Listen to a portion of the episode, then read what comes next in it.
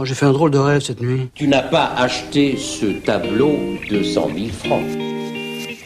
Mais mon vieux, c'est prix. Bien sûr, c'est encore un petit peu le chantier là, mais on avance bien, mine de rien.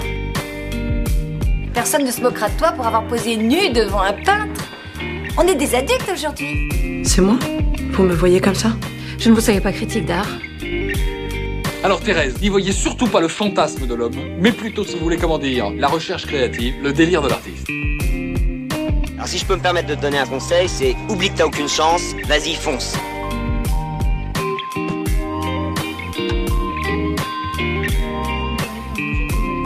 Vas-y, vas-y, t'as bien raison. Bonjour et bienvenue dans ce nouvel épisode de Émine de rien. Aujourd'hui, on est super content de se retrouver, enfin comme d'habitude. Oui. Et on se retrouve toujours avec Alexis. Salut Alexis. Salut Caroline. Comment tu vas?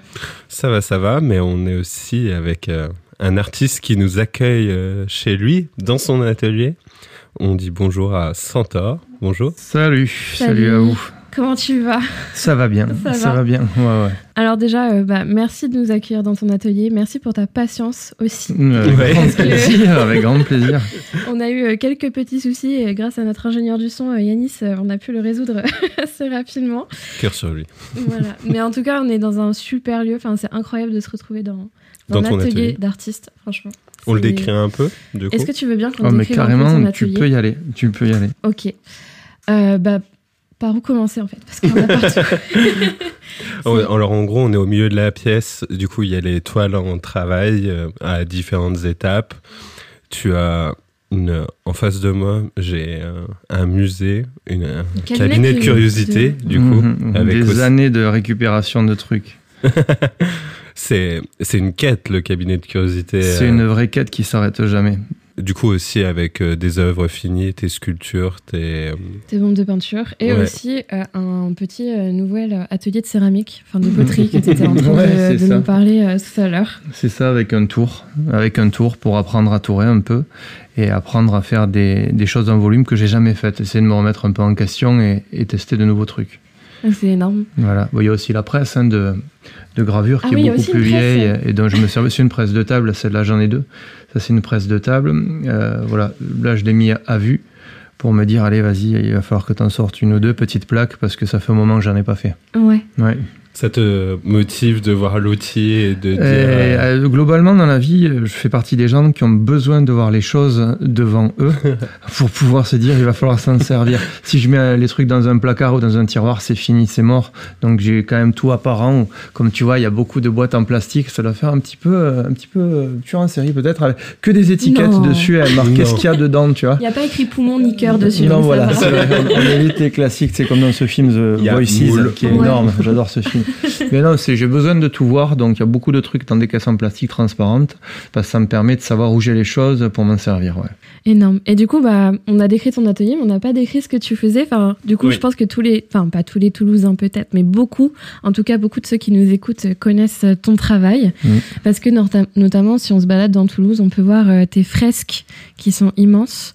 Et tu as fait plusieurs expositions, donc, euh, au théâtre de, des Mazades, si tu revais la peau de l'ombre. Mhm. Et là, dernièrement, un projet, mais euh, énorme, que tu as terminé euh, il y a quelques semaines. Ah au oui, Zénith. Au au Zénith, de. Toulouse. Ouais. Voilà, exactement. Est-ce que tu veux nous parler un petit peu de, de ce gros projet que tu as fait euh, au Zénith? Ah oui, avec plaisir. Euh, Le, ce qui s'est passé, si tu veux, c'est là, je suis dans une période, euh, ce que je te disais en, en off, une période de ma vie où j'ai vraiment beaucoup, beaucoup travaillé, peut-être même un peu trop. Euh, Mhm. Si on essaie de trouver un équilibre, voilà, je t'ai pas vidé d'un point de vue des idées parce que je prends beaucoup de notes et du coup, je suis jamais à sec, mais euh, j'étais crevé. Et en fait, euh, avec ma femme qui, qui m'aide souvent, Julie, euh, on, on a vu passer cet appel à projet, on nous en a parlé. Et euh, je lui ai dit, bon, ben, tu sais quoi, on devait, ça devait se rendre, je crois, le lendemain. On s'est dit, ben, vas-y, on va essayer de, de proposer un truc. Et on- a fait ça à deux. Et voilà, le sujet, moi, m'a parlé, si tu veux, Mm. parce que ça me permettait d'être totalement libre et de réinterpréter à ma sauce un truc que j'aimais. C'était le clip de Roger Glover, Love Is All, qui me marque depuis que je suis petit.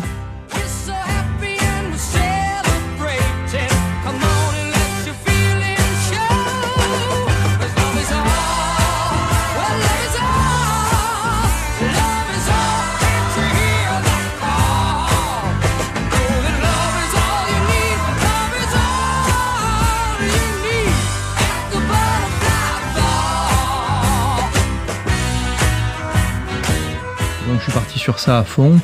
Et bon, j'ai j'ai été pris et retenu, donc c'était cool. Et je me suis régalé à le faire. Et donc j'ai passé beaucoup, beaucoup de temps à, à- à dessiner.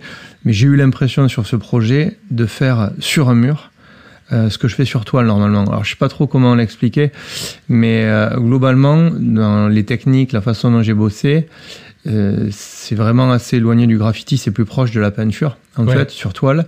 Et ce qui s'est passé aussi, c'est que j'ai essayé de donner un foisonnement de détails qui était aussi plus proche du dessin ou de la peinture que sur des murs où tu vas faire plutôt des, des gros blocs, des trucs que les gens vont prendre directement dans les dents. Enfin voilà, j'ai essayé de le faire un peu différemment et, et ça a été génial. hein. Ça a été génial. Ouais, je me Ben, suis régalé. C'est vrai, quand tu vois la, la fresque, il y a énormément de détails.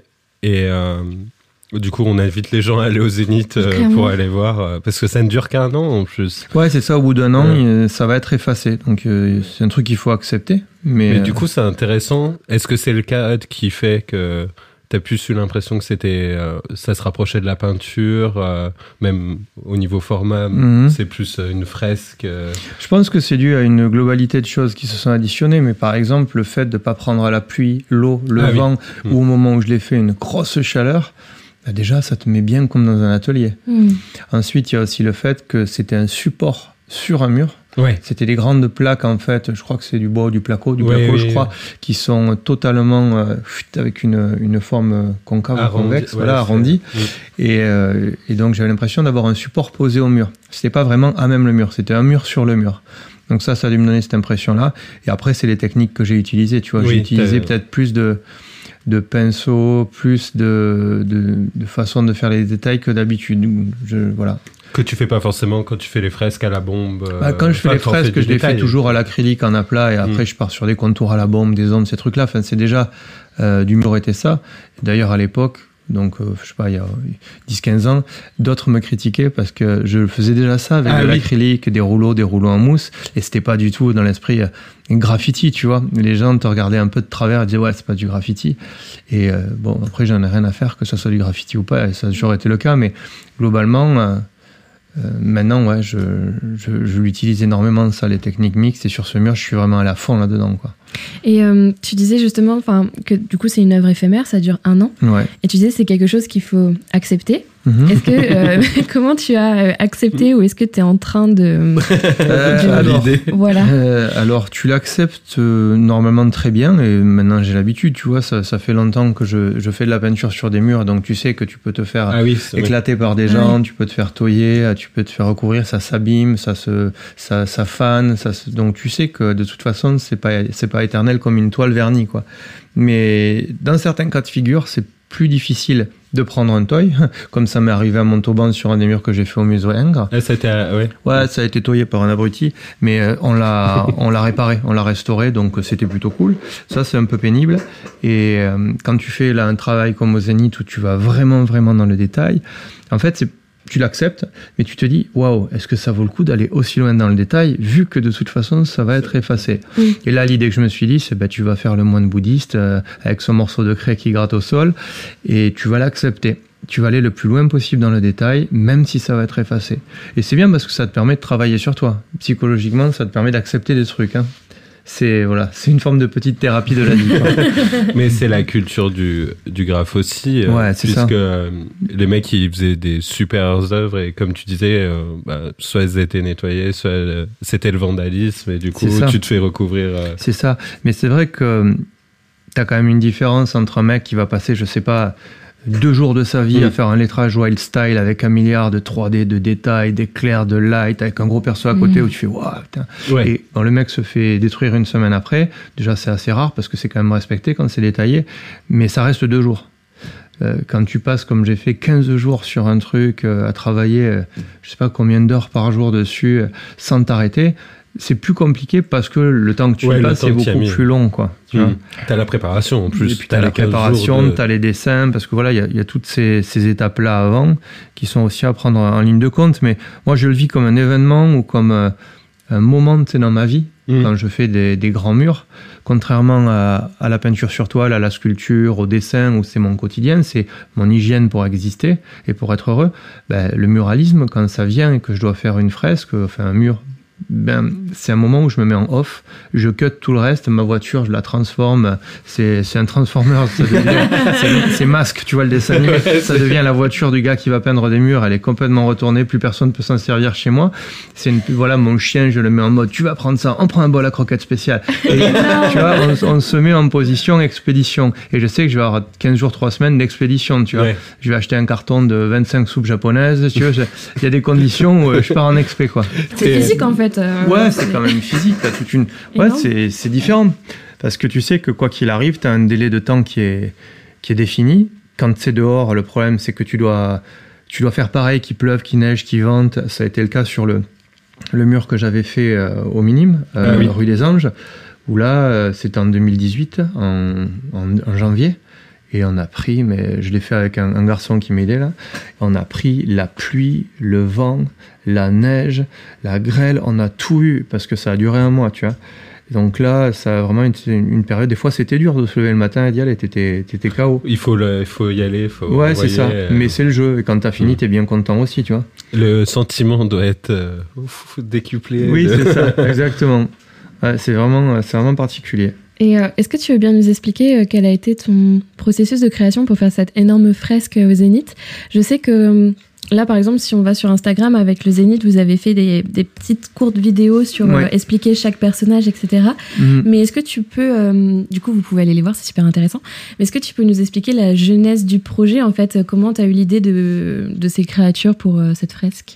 En fait, si tu veux, ce que j'ai fait, c'est simple. Je voulais partir sur ce clip de Roger Glover, parce que je crois que le, quand, ils ont, quand ils ont mis ce, ce projet en appel d'offres, globalement, c'était pop ou hip-hop, ce qui, euh, à mes yeux, est pas un sujet très intéressant. Mais euh, je me suis dit, bon, hip-hop, euh, hip-hop, graffiti, euh, bon, ok, si, j'adore le hip-hop, tu vois, j'adore le rap, mais, mais non, ça me parlait pas du tout. J'écoute plus de rock psyché et euh, Mhm. je trouvais ça beaucoup plus intéressant. Il y a déjà tellement de trucs qui ont été faits au 10 sur les hip-hop que bon, Hmm. je me suis dit, tu vas partir sur un truc qui était vraiment perso, c'est le, le rock, le rock psyché, les, les années 70. Et ce clip, donc, il m'avait marqué, qui était déjà visuellement hyper fort. Je me suis dit, bah, ça te permet de faire sur une surface comme ça un défilé de créatures, de chimères, où tu vas réinterpréter des créatures de la culture populaire, créer tes propres monstres, reprendre des, des créatures qui en a le clip de Roger Glover et, et faire un, un défilement. Donc je suis parti sur cette idée-là et surtout sur une autre idée, c'est que les différents projets qui avaient été faits avant sur euh, ce mur, que ça soit très graphique, euh, très graffiti, euh, à chaque fois ils avaient été prévus pour qu'on voit le mur dans son intégralité d'un coup, boum, qu'on le prenne si tu veux, ben, comme quand tu vois justement un block letters, un white style ou n'importe quel graphe dans la rue. Et je me suis dit, putain, ouais, sauf que là, les gens qui viennent là, quand ils vont être face à ce mur, ils vont pas juste passer en deux secondes. Bon, si c'est le cas, ils s'en foutent, effectivement. Mais ils peuvent être amenés à rester devant un moment, tu vois, quand tu bois ton coup en attendant le, le début du concert. Et ça m'avait fait la même sensation au minimum à la rue des Anges dont je te parlais avant. C'est qu'est-ce que je peux raconter pour que les gens ils s'emmerdent pas au bout de 10 minutes parce qu'ils ont vu le truc et ça y est, c'est bon. Il y a une narration. Il y a, Voilà, il y a comme une narration. Et puis il y a aussi une particularité, c'est que ce mur, il est en courbe totalement. Ouais. Il fait 10 mètres sur, euh, sur 3, je crois, de haut. Et en fin de compte, je, tu, tu peux pas le voir globalement d'un coup vraiment, si tu fais du détail. Donc euh, j'ai essayé de créer trois scènes différentes, donc trois histoires qui représentaient trois façons de tourner autour du thème de- du spectacle, de la musique. Et je l'ai dé- je l'ai découpé comme ça. Et après, je me suis fait une liste sur une feuille, ben, comme tu vois là avec euh, ce que je te montrais, tu sais, sur les mini-formats Ouais. tu te fais une liste des, des créatures, de- des, des- les différentes, je dirais, les différents éléments intéressants que tu J'ai pourrais aborder. euh, la fameuse liste, parce que j'ai eu la chance de oui, oui, bosser. c'est vrai que t'es venu. Ouais. Et euh, ouais, voilà. Et à partir de cette liste, tu finis par choisir, tu testes des dessins, tu vois s'ils vont bien ensemble. Et après, j'ai bossé avec Photoshop. Merci Mm. Photoshop, c'est vraiment pratique. Et j'ai fait une espèce de montage comme un théâtre de marionnettes où j'ai grandissé, j'ai rendu plus petit, premier plan, deuxième plan, gauche, droite, pour voir comment ça fonctionnait, quoi. Donc ça, c'était intéressant. Est-ce que c'est euh, dans cette fresque que tu as intégré déjà des créatures que tu avais déjà faites sur toile ou à chaque fois tu inventes Alors, franchement, ça, j'ai eu énormément de, de mal à le faire euh, pendant très longtemps parce que j'avais l'impression que je trichais. Je me disais, ouais, à chaque fois que tu fais une peinture, une toile, un mur, ben, tu peux pas te permettre de reprendre le même personnage, la même créature. Les seuls trucs que je me permettais de reprendre, c'était les limaces. les gendarmes. Tu vois, enfin, moi j'appelle ça des gimmicks. Ah oui. C'est ouais. un peu comme la coccinelle de Gottlieb pour Gottlieb, c'est un truc qui marque un peu ton identité ou les yeux fluo et que tu vas reprendre sur beaucoup de tes peintures ou tes sculptures comme des éléments qui t'aident à faire de la composition graphique de ton image ou qui vont t'aider par exemple à, à créer un lien et qui font que les gens te reconnaissent, tu vois. C'est c'est une sorte de tag, mais c'est c'est quelque chose qui est figuratif. Donc ça, je me permets de le reprendre, mais jamais un personnage principal ou jamais un gros perso. Et récemment, j'ai réalisé que j'avais tellement fait de dessins. Je montrerai si tu veux, j'ai des tonnes de classeurs avec des tonnes de dessins qu'au bout d'un moment, c'est pas que tu t'essouffles, mais c'est que tu réalises que ben, si tu tapes le mot-clé dans ton ordi euh, sanglier, des sangliers, t'en as fait 25 sur, euh, sur euh, 25 ou 30 ans de dessin, tu vois. Mm. Que, parce que j'essaie de tout scanner, donc j'ai quand même beaucoup de documents. Si je fais truite, parce que tu vois, je suis pêcheur et j'adore ça, Ouais. des dessins de truite euh, réalistes, euh, cartoonesques, en trois quarts, euh, de face de profil, j'en ai aussi énormément. Mm. Donc tu te dis, bon, est-ce qu'en fin de compte, le truc, c'est pas j'ai mon univers, et ben si je veux mettre le même perso euh, sur cinq toiles différentes, j'en ai rien à faire parce qu'en fait, il fait partie de mon univers et c'est ça qui compte. Et maintenant, je l'aborde comme ça. J'assume le truc, mais du coup, j'ai l'impression que je, je deviens beaucoup plus narrateur d'une histoire. C'est-à-dire que les toiles, elles sont aussi liées entre elles, parce que s'il y a un perso à moi qui est là, qui est sur une autre toile, ah, c'est qu'en fait, euh, il a réellement sa vie à lui, quoi. C'est pas juste euh, à un moment donné un portrait ou une interprétation que tu fais d'un truc, quoi. C'est énorme. Et Ouais. tu nous parles du coup de ton archivage, enfin de, de ces dossiers sur euh, ton PC, c'est hyper intéressant. Est-ce que tu peux nous parler un peu de ta manière dont tu travailles justement dans ton atelier? Parce que là en plus l'atelier il est hyper rangé. Comme tu le disais, tu as tes petites euh, boîtes avec euh, des noms Ouais. dessus et tout. Est-ce que ça te rassure d'avoir euh, ce... En fait, je suis obligé de fonctionner comme ça. J'ai appris il y a deux ans que j'étais TDAH, tu vois. C'est euh, bon, il y a des gens qui le cachent, mais j'en ai rien à foutre, j'assume à fond. J'ai un problème d'hyperactivité, mais depuis que je suis petit et que je suis gamin, ce qui fait que je me lève très tôt. euh, je suis hyper speed. Les gens ont du mal à me suivre et je pense que je fatigue euh, rapidement les gens aussi. Il faut être assez lucide sur ça et je m'en excuse pour mes amis. Mais du coup, je peux pas faire une seule toile ou une seule sculpture. C'est impossible. Même un dessin, je peux pas faire un seul dessin. J'ai besoin de faire plusieurs choses en même temps. Mm. Donc l'atelier, il a été réfléchi. euh, bon, ça fait dix ans que qu'on est ici euh, parce que tout, tout le haut en fait, c'est ma maison et tout le bas, ça a été transformé en atelier, en stock, euh, tout ça. Et du coup, j'ai besoin, et c'est là, je suis à mon avis opti, c'est l'atelier euh, 3.0, c'est la Batcave idé- idéale. C'est, il faut que j'ai au moins la place d'avoir entre 3 et, et, et 10 toiles en permanence au mur pour pouvoir bosser, euh, d'avoir effectivement deux sculptures en cours, euh, d'avoir trois plans de travail différents dans un central que j'essaie de laisser vide pour pouvoir tu vois, avoir l'impression de faire des nouveaux trucs à un moment donné. Et c'est comme ça que je fonctionne. C'est mon esprit, c'est comme une arborescence où il se passe toujours plein de choses en même temps, mais à des étapes différentes. Et le seul truc qu'il y a de stable, de fixe et de rassurant dans tout ça, qui peut sembler comme être du chaos, alors moi je le maîtrise ce chaos-là, mais Oui, ça reste du chaos, je gens. maîtrise mon chaos, quoi, on va Mhm. dire. Et c'est pour ça que c'est rangé. Si c'était pas rangé, j'arriverais pas. Euh, c'est le dessin. Donc le dessin, quasiment tous les jours, j'essaie de faire un dessin sur une feuille A4 où j'essaie de prendre des notes ou des gribouillis de tailles différentes. Et ça, ça me sert de base pour alimenter en permanence ce que je vais faire. Donc je le scanne, je mets toujours la date. Des fois, maintenant, je mets des annotations et, et ça m'aide à, à alimenter cette espèce de chaos où il va y avoir une avancée du boulot sur plusieurs choses en même temps. Énorme. Est-ce qu'il y a un jour où tu ne dessines pas Ouais, ça c'est intéressant. Alors, avant, c'était hyper. Maintenant, les jours où je dessine pas, c'est par exemple quand je suis en train de faire ben, des gros murs Ouais. et que bah, je peux pas, j'ai pas le temps. Sauf ou sinon, tu vois, c'est des dessins comme ça, c'est des mini dessins Mhm. euh, qui m'aident à, à noter. En fait, c'est une note. En fait, c'est pas un vrai dessin. Mhm. Donc il y a ces moments-là. Et puis il y a les moments aussi où bah, je suis en train effectivement de peindre ou de, de, de faire une des étapes de l'aboutissement du processus créatif qui commence par le dessin. C'est-à-dire que je dessine tout le temps, quand j'attends, surtout quand je suis dans une salle d'attente, euh, dans un train, en voyage. Mais les moments où je suis en train effectivement de peindre, de graver, de sculpter, ça va être des journées où je vais tellement être à fond dans l'aboutissement, la mise en couleur, en volume, que le dessin, ben, il est en off.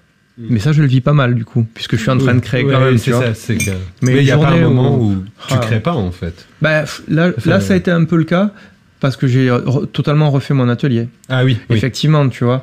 Euh, J'étais un peu frustré d'ailleurs. Mais, mais en même temps, dans ma tête, ça continuait à, à avancer, quoi. Mm. Ça s'arrête pas, donc ça allait. Mais je travaille sur le fait de l'accepter. Hmm. Et quand tu es en vacances Ah, là, que- c'est, là, c'est terrible.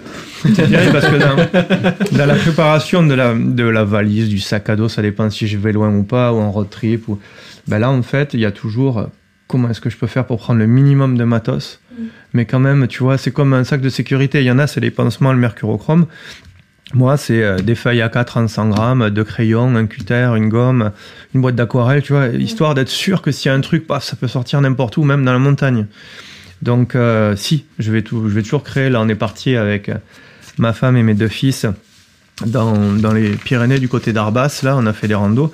Euh, même dans le sac à dos de rando, à côté de la gourde et des trucs, ben, j'avais, j'avais cette trousse, ça, et je me suis calé pour dessiner à un moment donné. Ouais. Parce que ça sort jamais quand tu t'y attends, je trouve. Et que des fois, c'est. Enfin, en tout cas, moi, je trouve ça terrible dans le processus créatif. C'est le moment où, dans ta tête, tu te dis Ah, mais ça, c'est quand même une super idée. Ouais, tout à l'heure. Et en fait, tout à l'heure, c'est fini. Ouais. Tout à l'heure, tu l'as zappé. Il paraît qu'un être humain, il a 10 000 pensées par jour dans la tête. Je, je sais plus, j'avais entendu ça. C'était un psychiatre, un neurologue qui disait ça sur un podcast. J'ai entendu ça. Mais en fait, sur les 10 000, t'en retiens peut-être 2 à 5. Oh, il y en a beaucoup qui doivent être un peu merdiques. mais, euh, mais globalement, je, je trouve ça dommage quand on a une bonne de pas pouvoir la, la figer. Ouais. Voilà. Et euh, tu dis euh, quand ça sort, euh, c'est-à-dire, c'est quoi Qu'est-ce qui se passe à ce moment-là en fait? Ah, c'est compliqué.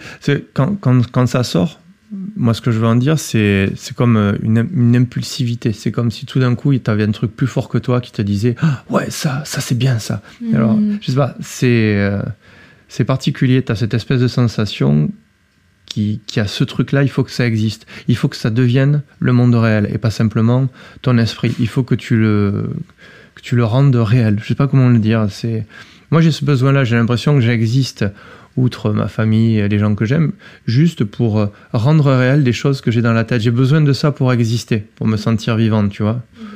Voilà, quand j'étais petit, euh, je passais euh, des heures entières euh, sur des. Tu sais, les, les feuilles avant, c'était mes grands-parents qui avaient ça. C'est quand tu avais des réunions, tout ça, tu avais des espèces de grands blocs qui étaient fixés avec des feutres Velleda, là, et ces papiers.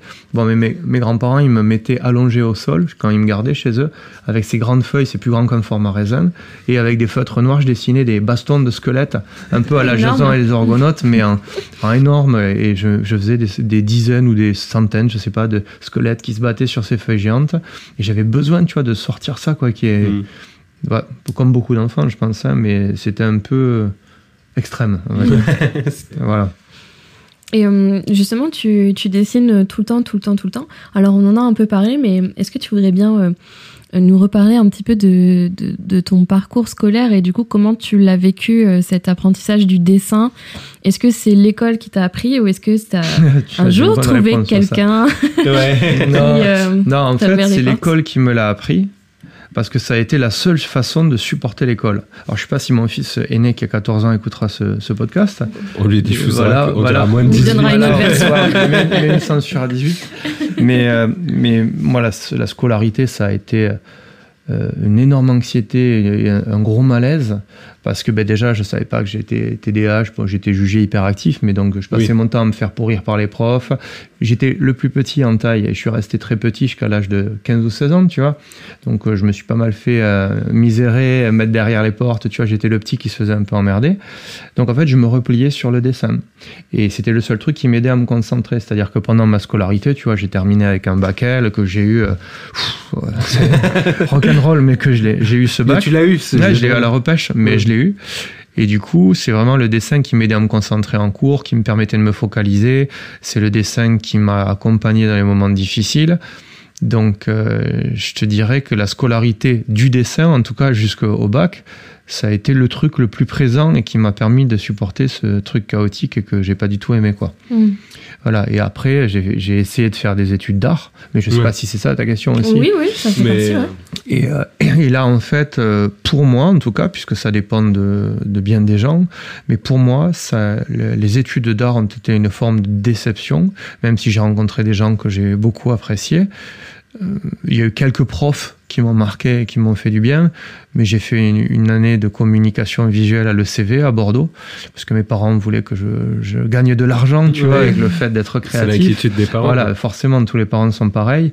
Et euh, je pense qu'ils ils voulaient aussi que je vois un peu du pays, que je parte. Enfin, bref. Oui. Et Ouais, euh, même si c'est pas très loin de Toulouse et de Montauban. Mais du coup, je me suis pas du tout plu dans tout ça. Puis c'était une période où j'étais vraiment euh, là aussi très très très rock'n'roll. Et donc j'ai arrêté ce truc-là. Et après, mon, mon grand-père m'a poussé à aller passer le, le concours d'entrée des Beaux-Arts de Toulouse euh, que j'ai eu. Et là, j'ai fait qu'une année. J'ai fait une année pro propédeutique. La première année, tu sais, pour euh, c'est un peu pour tester les, les, élèves, leur mettre un peu la misère pour voir s'ils vont tenir ou pas, faire un écrémage et aussi voir s'ils vont aller en art, en design, tout ça.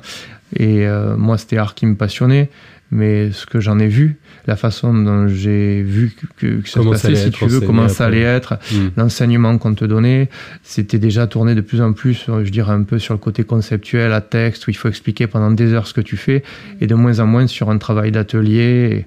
Ça me convenait absolument pas. J'ai, voilà, eu des bonnes notes hein, sur une seule année, mais j'ai eu des bonnes notes.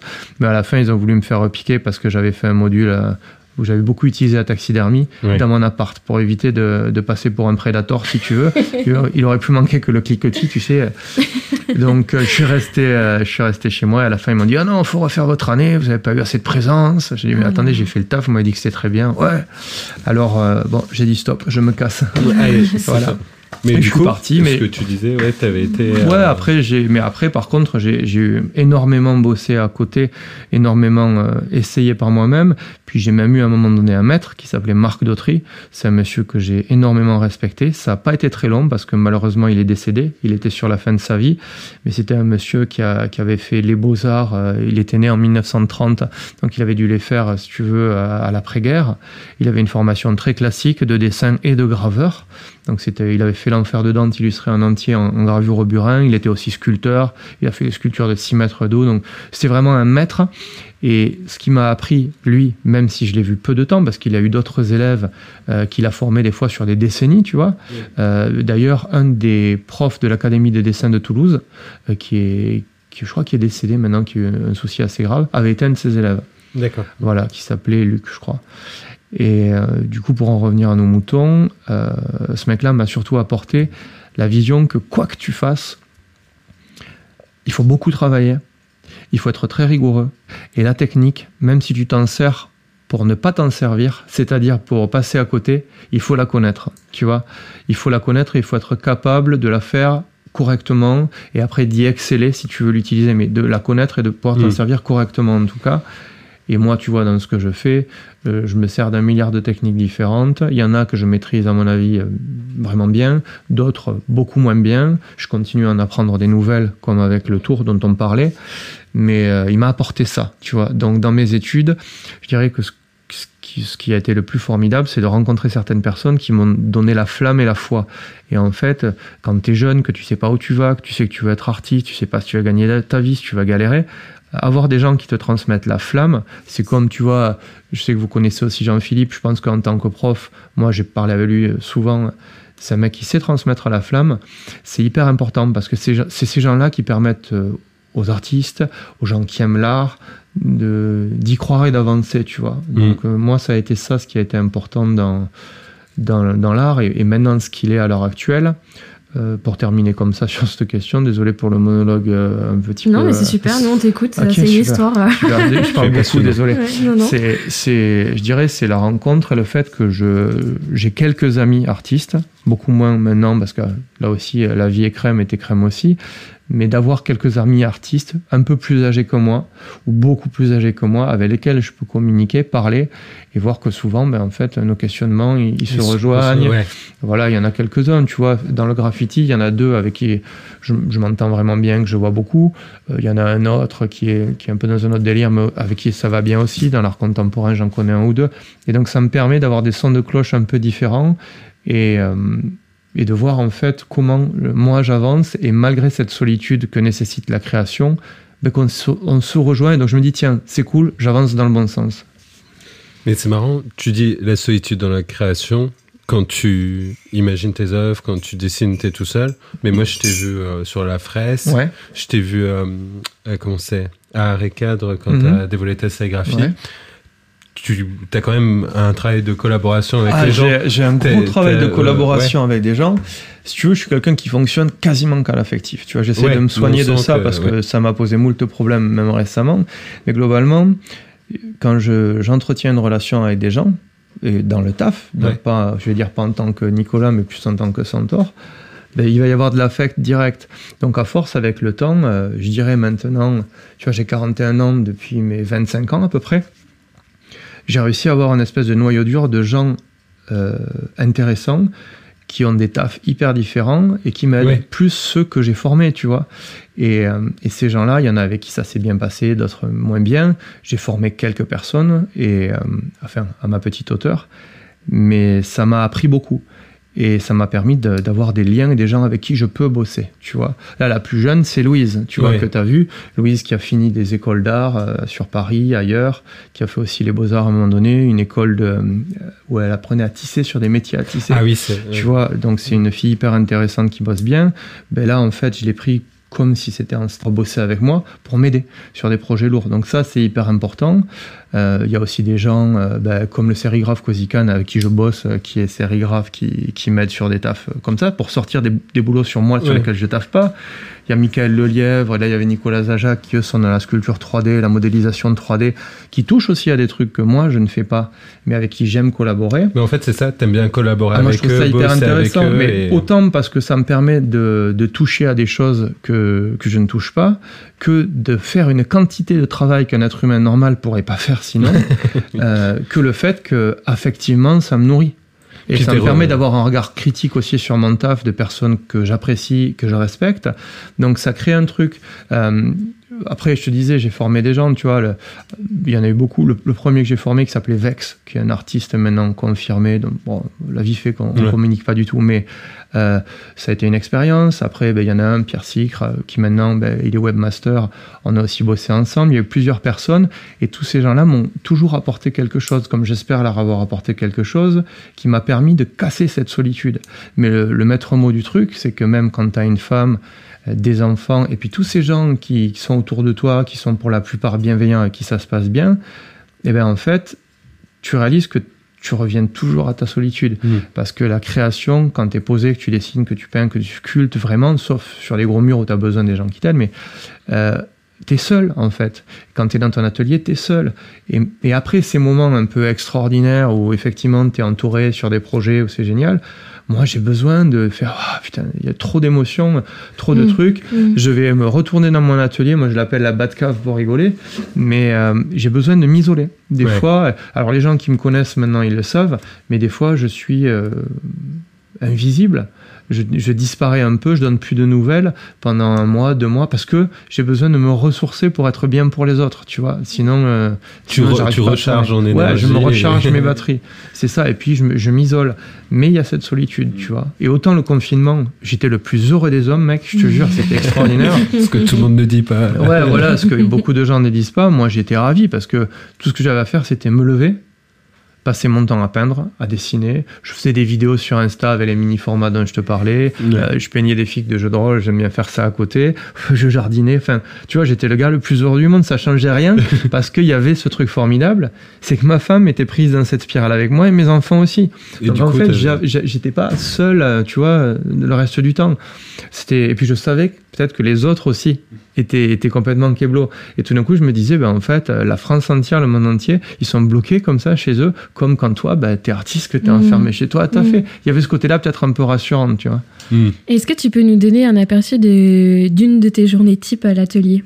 Maintenant, euh, maintenant que je suis dans une période où je ne dois pas forcément répondre à, à mille commandes ou, ou faire des murs, la journée type, c'est je me lève. Bah, je te donne la journée type 2023-2024. hein. Ok, très bien. C'était pas vrai, il y, a, il y a précis. 10 ans, c'était pas la même.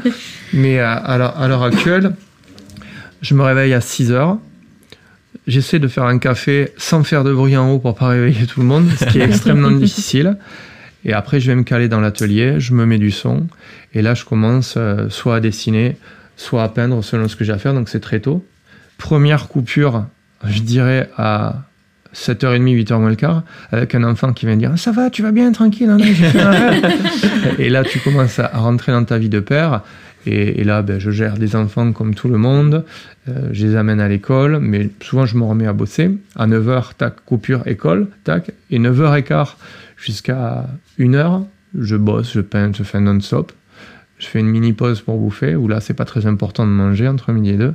Et après, je me remets à travailler, je dirais, jusqu'à 18h, 19h. Et après, coupure, je mange, je suis en famille, et soit je reste en haut, euh, et donc ma journée est finie, soit sinon je me remets à bosser et je travaille de 21h jusqu'à minuit maxi. Mais maintenant, je m'oblige à pas aller après minuit, 11h, parce qu'en fait, après minuit, je suis éclaté. Et quand tu te réveilles à 6h, ça pardonne pas. Mais c'est ça, c'est que si tu te réveilles à 6h et tu te couches à minuit, ça fait très peu de sommeil. Ouais, ça fait peu. Alors je pense que j'ai jamais eu besoin de beaucoup de sommeil, mais ça peut faire trop peu. Et après, tu peux devenir euh, crevé, irritable et, pas cool. Mais tu me disais du coup aussi que tu avais une hygiène de, de vie du coup qui était très saine pour euh, pour tenir ce rythme aussi, en Maintenant, oui. J'ai été, comme je t'ai dit, hyper rock'n'roll. j'ai toujours été un extrémiste et euh, il faut l'assumer, malheureusement, parce que c'est quelque chose de difficilement maîtrisable. Mais euh, ouais, là, j'ai vraiment une hygiène de vie où euh, je bois pas d'alcool. tu vois, je fume pas. J'essaie de pas trop manger de saleté. Heureusement, je suis, je suis aidé par ma femme qui drive mieux le truc que moi, qui est plus carré et qui a une bonne éthique sur ça. Et, euh, ouais, et le seul vice que j'ai eu là, et qui est un peu dur à gérer, c'est le café. Voilà, parce que le café, c'est pas que c'est le mal, mais c'est qu'il faut pas trop en abuser. Ouais, mais oui, donc je dirais que j'ai quand même une, hygiène assez, assez correcte, puis j'essaie de faire du sport, j'essaie de, de m'aérer, de sortir. Voilà, donc je vais faire de la rando, je vais pêcher, je fais un peu d'escalade de temps en temps, et ça, ça fait du bien. Et c'est énorme parce que du coup, dans ton atelier, on voit qu'il y a des sculptures, des peintures. Est-ce que euh, tu te lèves la journée, tu te dis aujourd'hui je fais full dessin et, euh, je fais que ça Ou est-ce qu'à un moment donné, euh, euh, ça t'arrive de passer à la sculpture ou de peindre des figurines et, Ouais, alors ça dépend. Ça dépend vraiment, mais cette temps-ci, je sais que j'ai tellement envie de faire de choses que je vais avoir du mal à me focaliser sur un seul sujet toute une journée. Donc je vais souvent avancer 3 heures sur une toile, après je vais dessiner, et après je vais me mettre 4 heures sur une sculpture. C'est pas la meilleure façon d'être très productif dans le sens où tu vois rien de fini tout de suite, mais le jour où tu as fini des choses, c'est 6 choses qui sont terminées quasiment en même temps, si tu avances à peu près de façon proportionnée. Donc ça c'est intéressant. Et euh, est-ce que ta productivité, elle augmente plus ou moins euh, si tu as euh, une expo, par exemple? Là, tu nous parlais que bientôt tu aurais une mmh. expo l'année prochaine. Est-ce que c'est un enjeu pour toi ou ça change rien euh Alors ça a été un enjeu, ça a été un enjeu et même au Mazad, je me suis mis dans un état euh, de travail où je bossais le mois d'août. Le mois d'août avant, j'ai bossé euh, tous les jours du mois d'août alors j'étais en vacances dans la maison de famille là, de ma, de ma grand-mère avec femme et enfants. Ouais, mais j'ai bourriné, bourriné à me rendre malade, tu vois. J'ai vraiment tout donné à, à, ce que je fais, à mm. l'art, à la création. Et donc je me suis mis limite mal. Et j'ai toujours tendance à me mettre limite mal. Sauf que l'idée d'arriver la veille d'un vernissage, d'une expo, d'un événement complètement déboîté parce que tu as trop donné, et euh, derrière de mettre trois semaines à avoir un contre-coup pour s'en remettre, même si je pense que tu as toujours un contre-coup quand tu es créatif, comme ça, tu as des. C'est comme quelque chose d'un peu sinusoïdal, c'est ça revient derrière. Mais tu peux tomber bas, donc maintenant j'essaye d'y aller plus cool j'essaye de plus me modérer. Là, je sais que je vais avoir 4 ou 5 4 mois pour, euh, pour bosser. Je vais plus essayer de donner la régularité, tu vois, que bourriner à la fin. Et surtout, je vais faire un truc que je ne fais jamais. C'est je vais aller dans la galerie, je vais prendre les cotes, je vais prendre les mesures de l'espace, et je vais essayer de réfléchir en amont à ce que je peux montrer. Parce que la plupart du temps, j'ai beaucoup plus de choses que l'espace qui ne peut être dédié à ça, même au Mazad, tu vois, j'aurais pu montrer beaucoup plus. Parce qu'en fin, de, tu vois, j'ai un stock qui commence à être plein, mais parce qu'en fait, j'en fais trop, entre guillemets. Donc, euh, et c'est pas pour autant que j'essaie de faire des trucs de moins bonne qualité. J'essaie quand même de faire des trucs de qualité, mais j'ai une tendance un peu à la profusion. Donc, c'est, ben, je parlais avec Tilt, qui est un, artiste contemporain et qui est aussi un graffeur euh, de Toulouse, à la base, qui est plus âgé, lui. Il s'approche, à mon avis, de la cinquantaine, s'il les a pas déjà. Mais lui me disait, maintenant, euh, quand il fait des expos, des vernissages, quand il sait qu'il a un événement, en tout cas, il va voir le lieu et il se fait des petites maquettes en carton plume, s'il te plaît, comme un architecte. et après, il fait ses toiles en mini et il déplace les toiles en mini dans la galerie en disant non, là, ça, là, ça, là. Ah, il pense déjà à la composition. Ouais, ouais, avant ouais, t'as vu, on, se dit le mec vient du graffiti, non, le mec est méga carré. Donc, euh, grand respect à lui. Et je me suis dit que j'allais essayer. Ah j'ai lu carton plume, je vais essayer de me faire le truc avec la galerie donc, euh, où je dois faire cette exposition pour justement être capable de, bien gérer l'espace. Et du coup, bah, tu es un peu plus à la cool. Voilà. C'est énorme. Ouais. Ouais. C'est vrai que c'est. Ce que je trouve fou, c'est de me dire qu'il aura fallu que j'entende d'avoir 40 piles pour le faire. On apprend tous les jours. Ouais, c'est ça. T'apprends toujours toute ta vie, t'apprends. C'est génial. Ouais. Et moi, j'ai une question aussi, euh, parce que bah, clairement, euh, tu vis de ton travail. Oui, maintenant, ouais, je vis de mon Est-ce travail. que ça fait longtemps que tu vis ton travail? Euh, que je vis de mon travail pour pas avoir à me faire de soucis Ouais. et que ça soit cool, euh, je dirais que ça doit faire euh, depuis mes euh, 34 ans peut-être.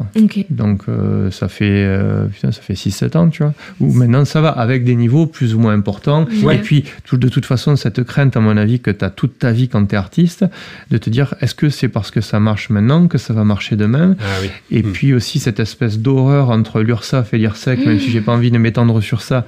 Mais en plus de ça, le fait de te dire, ok, là, waouh, surtout quand tu fais des gros projets, tu peux avoir ce qui, moi, à mes yeux, me semble beaucoup d'argent, en tout cas, à un, instant T, mais te dire, mais mec, si tu veux te reposer après pendant trois mois, qu'après t'as rien, que t'as l'air ça à donc t'as des calculs à faire, de voir est-ce qu'il y en a, ça c'est très chiant. Donc tu vois, ça sera jamais un métier normal, même si tu vis ton métier, à Mm. cause de tout ça, qui est Mm. pressurigène à fond. Mm. Puis t'as pas d'aide réellement, tu vois. Mm. T'es pas, t'es en dessous de l'intermittent du spectacle, hein, clairement, tu vois.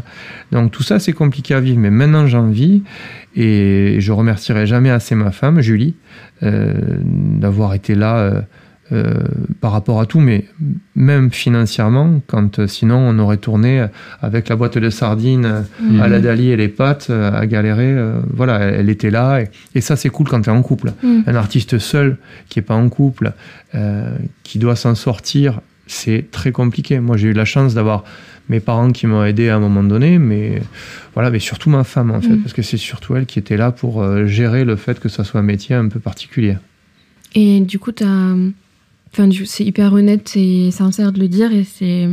Franchement, c'est là qu'on se rend compte qu'au fur et à mesure de tous les artistes qu'on a, qu'on se rend compte que c'est Mhm. vraiment Ouais. un métier qui est difficile et qu'on se rend compte du courage, en fait, que les personnes qui sont artistes ont eu à un moment donné de dire euh, Moi, je me consacre entièrement à ça.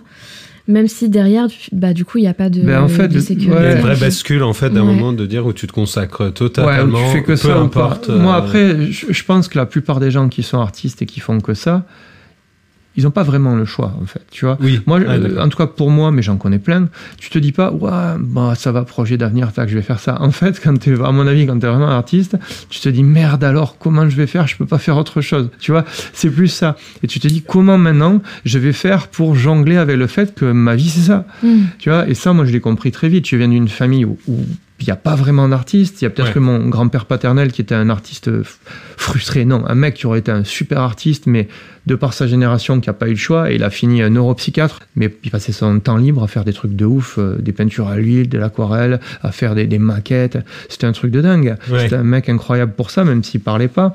Mais euh, nos générations, à partir du moment où c'est quand même plus accepté, euh, te dire là, maintenant, euh, je veux être artiste, non, je pense que tu es, dedans et tu dois te démerder avec ça. Moi, c'est vital, donc j'avais pas le choix non plus. Si je le fais pas, moi, je te dis, c'est c'est limite psychiatrique. Moi, si je peux pas créer, je suis mal, quoi. hmm. Et quand je vais mal, ma femme, elle me dit, putain, va peindre, tu vois. Casse-toi. donc, euh, casse-toi, va dessiner, va peindre. Et elle a raison, elle a raison. Et euh, du coup, euh, qu'est-ce qu'on disait à, à côté de ça? Excuse-moi, c'est- j'ai trop digressé. Non, mais du coup, tu dis que être artiste, c'est c'est pas un choix, c'est une Ouais, nécessité. c'est une nécessité. enfin, c'est- Par contre, ce qui est d'hyper dur à vivre, je trouve, c'est qu'en fait, tu réalises que pour les gens, comme c'est quelque chose qui est de l'ordre du divertissement ou Ouais. de la culture ou euh, de la non-nécessité, tu vois, contrairement, euh, pour parler de certaines personnes de ma famille, du métier de médecin, Ouais. ou euh, waouh, médecin, parce qu'en fait, tu sauves des vies, tu vois. Euh, là, t'es artiste, tu sauves que dalle en fait. C'est juste, euh, tu distrais les gens et c'est quelque chose. Tu vois, je sais plus quel, quel acteur que j'avais écouté, pareil dans, une émission, un podcast, disait il faut être complètement fou pour pouvoir être peintre ou artiste. En fait, il faut se dire que ça va devenir essentiel et vachement important pour des gens d'acheter un truc que toi t'as créé qui n'existait pas qui n'a aucun sens et ça très très cher. Il faut être fou pour se dire qu'un jour on va faire ça dans notre société. Mais euh, quand tu es là-dedans et que tu le fais, effectivement tu vois que même maintenant c'est toujours pas vraiment respecté profondément. Tu as Non, des gens qui vont respecter ça, mais la population en tout cas française globalement, ouais voilà il est artiste quoi tu vois. Il y a, il y a ce truc un Mhm. peu euh, un peu rétrograde je trouve par rapport à, à ce métier-là et Et quoi que tu dises, hein, que tu dises euh, artiste plasticien, que tu essayes de mettre des termes complexes derrière, ou euh, voilà, il y a quand même ce truc de tu fais pas quelque chose qui est euh, nécessaire. Qui, qui rapporte euh, à la société. Enfin, Qui rapporte, enfin, bah, on voit pas la finalité pour la Voilà. société, alors que. C'est ça, alors qu'après, euh, ce qui apporte le plus de prestige à un pays ou à une ville, euh, c'est quand même ses musées, tu vois, Mm. on va pas se leurrer, ou sa culture. Ça, tu oui. vois, et là, après, c'est du prestige, c'est wow, c'est extraordinaire. Et les pays sont contents de mettre certains artistes hyper connus en avant parce qu'ils représentent leur pays. En fait, tu peux te retrouver à représenter une ville, un pays, à être mis en avant par des institutions quand tu as méga bien réussi et que tu es l'élite. Mais l'élite, elle a bouffé des pattes. L'élite, elle a galéré à, à s'angoisser dans son lit, à se retourner à un moment donné. Et je pense que c'est pas facile. T'as- Enfin, t'en as, oui. as qui sont, qui sont morts, des gens hyper connus. Mais on les reconnaît que quand c'est, ça va, tout se passe bien. Mais l'artiste qui est aux Beaux-Arts ou l'artiste qui fait pas d'école d'art, qui passe sa vie à peindre et, et à bouffer des pattes, on le respecte moins. Alors qu'on devrait le respecter, tu vois. Clairement, c'est clair. Mais c'est hyper intéressant et c'est hyper euh, nécessaire en fait qu'on ait euh, cette discussion-là et qu'on Ouais. dise ça, quoi. Parce qu'on ne se rend pas compte. euh, comme tu le dis, des fois on se dit ah bah oui mais ça rentre pas dans une logique de rentabilité, de productivité, du coup ça a pas, ça fait pas sens, etc. Enfin c'est pas important. Alors qu'en fait pour les gens qui le vivent, c'est c'est- Ah oui. comme tu l'as dit, c'est pas un choix en fait. Non, c'est pas un choix. Et puis même ce que tu fais, c'est pas un choix. Enfin, ce que tu fais. Euh, tu vois, peut-être que ça serait vachement plus rentable pour moi, ou que je serais plus connu, ou que j'aurais plus de followers sur les réseaux sociaux, ce que tu veux, si je faisais que peindre, ou que sculpter, ou euh, peindre de façon vachement réaliste, très pop surréaliste, comme c'est vachement la mode ce temps-ci, euh, pour avoir un rendu très fini. Mais moi, j'ai pas le choix.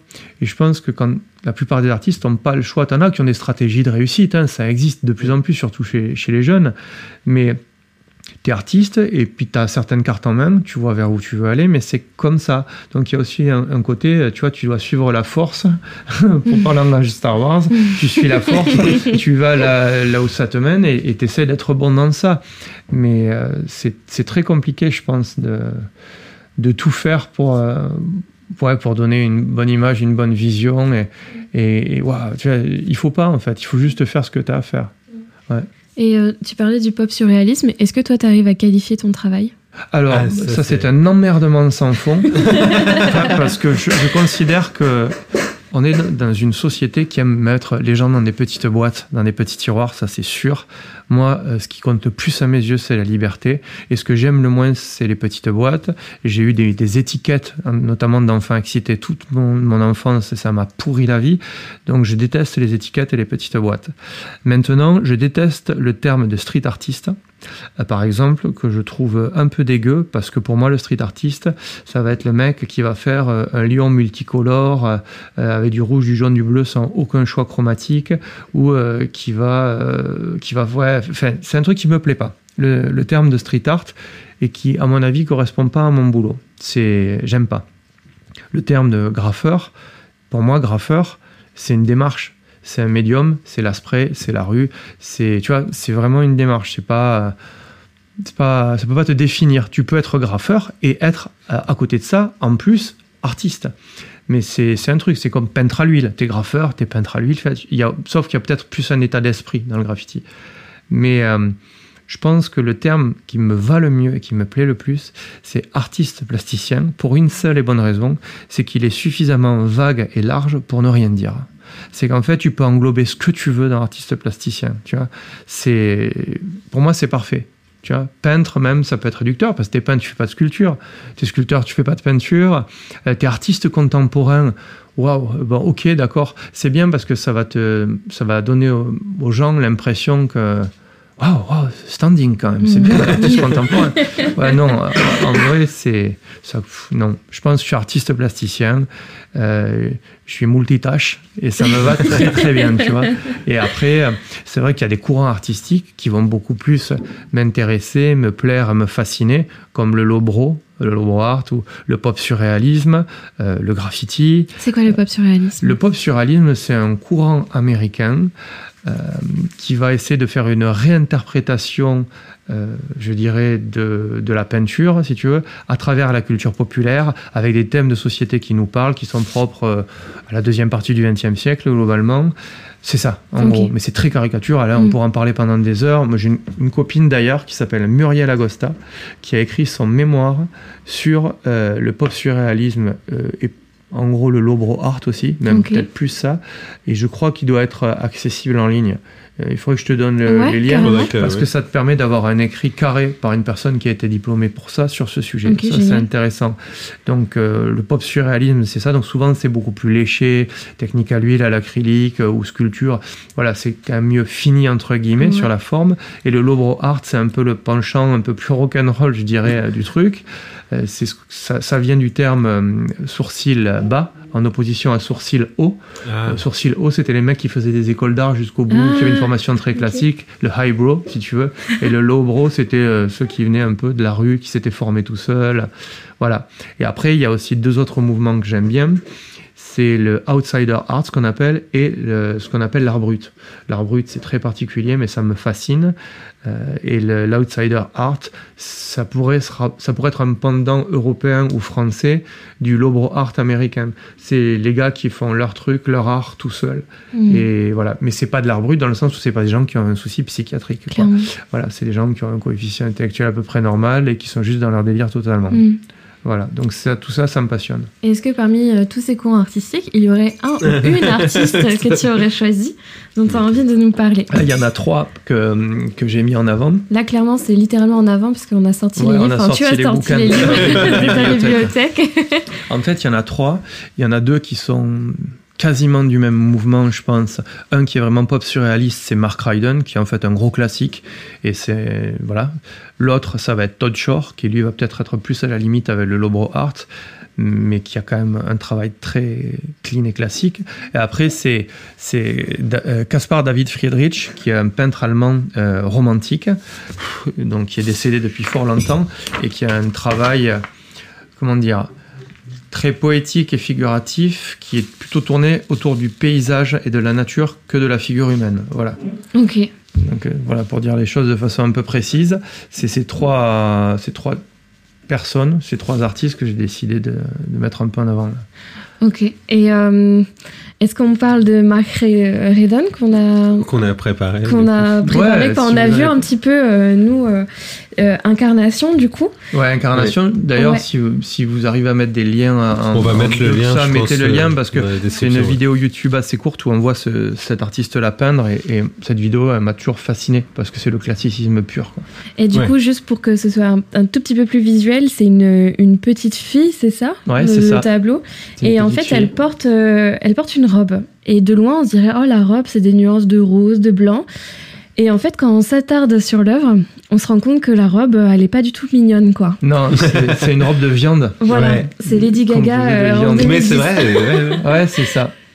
C'est ça. Et c'est fascinant parce que même quand il a réalisé cette... Elle est très grande, cette toile. Quand Ouais, il a on se rend réalisé... pas compte, Ah, on se rend pas compte quand on voit la photo, mais quand il a réalisé cette toile, euh, il travaillait à l'ancienne. Alors, il n'avait pas des steaks sous les yeux, mais il avait des photographies de plein de morceaux de viande Ouais. différentes qui- qu'il avait imprimées sur papier et qui piquaient tout autour de sa toile en rêve pour voir les nuances, les carnations. Ça, c'est fascinant. C'est vraiment le travail classique. C'est comment me rapprocher au plus près de ce que c'est un morceau de viande, alors que dans l'idée, il est en train de faire une petite fille avec une robe en steak, quoi. C'est vrai que c'est très marrant euh, la façon de travailler et le sujet. Ah ouais, C'est euh, ce que toi tu peux faire aussi, Mhm. c'est que tes sujets ils sont hyper modernes, Mhm. ils sont pop, euh, Mhm. c'est des. Mais la technique et comme Mark Ryden, c'est très euh, classique, très posé, c'est très important, Ouais, ouais. c'est hyper. euh, Bah, lui, il est beaucoup plus classique, Enfin, il est plus balèze classique, que moi. C'est un sens, maître euh, Jedi, euh, ouais. il siège au conseil, quoi. il, il est pas là pour rigoler. Mais, mais globalement, euh, je crois que la notion de classicisme qui me plaît chez, chez cet homme-là, c'est cette rigueur, en fait. C'est cette rigueur qui semble avoir dans tout. Même, il y a des photos de sa maison, de son atelier qui sont hallucinantes. L'entrée de son atelier, il s'est fait faire un atelier. Il a mis des, énormes pots, des énormes jarres devant son atelier qu'il a peint à la main, où il a fait des yeux dessus. Enfin, il va dans, hyper loin dans son délire. Tout est hyper carré, hyper rigoureux, hyper dans le détail. Et je sais pas lui, puisque j'ai jamais parlé avec Ouais. cet homme-là, j'ai jamais rencontré. et J'espère que ça m'arrivera un jour. Ça serait un Ça rêve, serait tu beau, vois, parce que parler avec un gars comme ça, effectivement, c'est comme parler avec Yoda, si tu veux, d'une certaine façon. Ça, ça serait d'essayer de me dire euh, pourquoi tu, pourquoi t'en es là, quoi? Pourquoi tu vas aussi loin dans ce délire classique, dans le détail? Mais je pense que c'est nécessaire pour euh, quand tu veux vraiment aller loin, vraiment avancer, tu vois. Quoi que tu fasses, la, la rigueur, elle, elle devient nécessaire à un moment donné. Sinon, tu t'en sors pas. Tu peux être chaotique, tu vois. Tu vois Francis Bacon. J'adore Francis Bacon. Ouais. Il paraît que maintenant, ils ont déplacé entièrement son atelier euh, quand il est décédé. Euh, Il y a des archéologues qui sont venus, qui ont mis des pics en métal dans le sol avec des petits morceaux de laine rouge pour pouvoir le prendre en photo et le reconstruire exactement pareil ailleurs. L'atelier de Francis Bacon, il y avait des strates de peinture agglomérées avec des photos, des livres au sol. C'était complètement le chaos. Lui, il y arrivait, si tu veux. Oui, c'était sa façon. C'était sa façon. Mais euh, en tout cas, moi, j'en suis incapable. Oui. Je pense que je deviendrai fou, tu vois. Fou au dernier degré. J'ai besoin d'être, d'être bordé. Et les artistes qui me fascinent, Sont. euh, souvent, c'est pas des gars qui sont peut-être plus proches du chaos euh, avec qui je m'entendrais mieux, tu vois. Ouais. C'est plutôt des gens qui, que je fantasme parce que eux, ils sont carrés, tu vois. Et eux, ils arrivent à s'en sortir grâce à ça. Moi, je, franchement, je passe ma vie à surfer le chaos. hein. Je- J'en suis là et, et pour moi, ces gens, c'est des méthodes pour y arriver. C'est un, un idéal. Un idéal, ouais, un idéal qu'en plus, comme tous les idéaux, que tu peux rarement atteindre, hein, Oui, après. c'est- globalement. hein. C'est un, un but. Et... Oui, c'est ça, exactement. Et tu nous as parlé de cette œuvre et euh, la première chose que tu nous as dite, c'est euh, et regardez, il y a une vidéo qui existe de lui en train de peindre. Ouais. Est-ce que tu es autant fasciné par l'œuvre ou c'est plus le processus créatif qui t'obsède? Alors l'œuvre en tant que telle, elle est, elle est superbe, mais j'aurais pu te parler d'autres œuvres de, de Mark Ryden qui par exemple me touchent plus personnellement. Il a fait une expo et il y a un livre qui existe qui s'appelle The Tree Show, où on le voit peindre beaucoup d'écorces, d'arbres, de scènes de nature, de forêt, des yétis, ce que tu veux. Ça, ça me fascine parce que c'est plus mon univers qu'une petite fille. Jamais tu me verras peindre une petite fille. C'est de la viande, oui, c'est possible. Une petite fille, beaucoup moins. Mais ce qui me plaisait dans, cette peinture, effectivement, c'était le travail classique, euh, les marches, euh, le- enfin, tout ce qu'il peut y avoir autour, la viande, la petite fille qui est très bien peinte, mais c'était aussi et surtout le fait qu'il y ait cette vidéo. Parce que ça te permet de te dire que ouais, en fait, c'est un mec en accéléré, euh, tu vois changer de t-shirt, de vêtements, parce que ça dure pas que 24 heures, et tu comprends qu'il est là, quoi, qu'il fait le taf. Et ça, c'était important pour moi.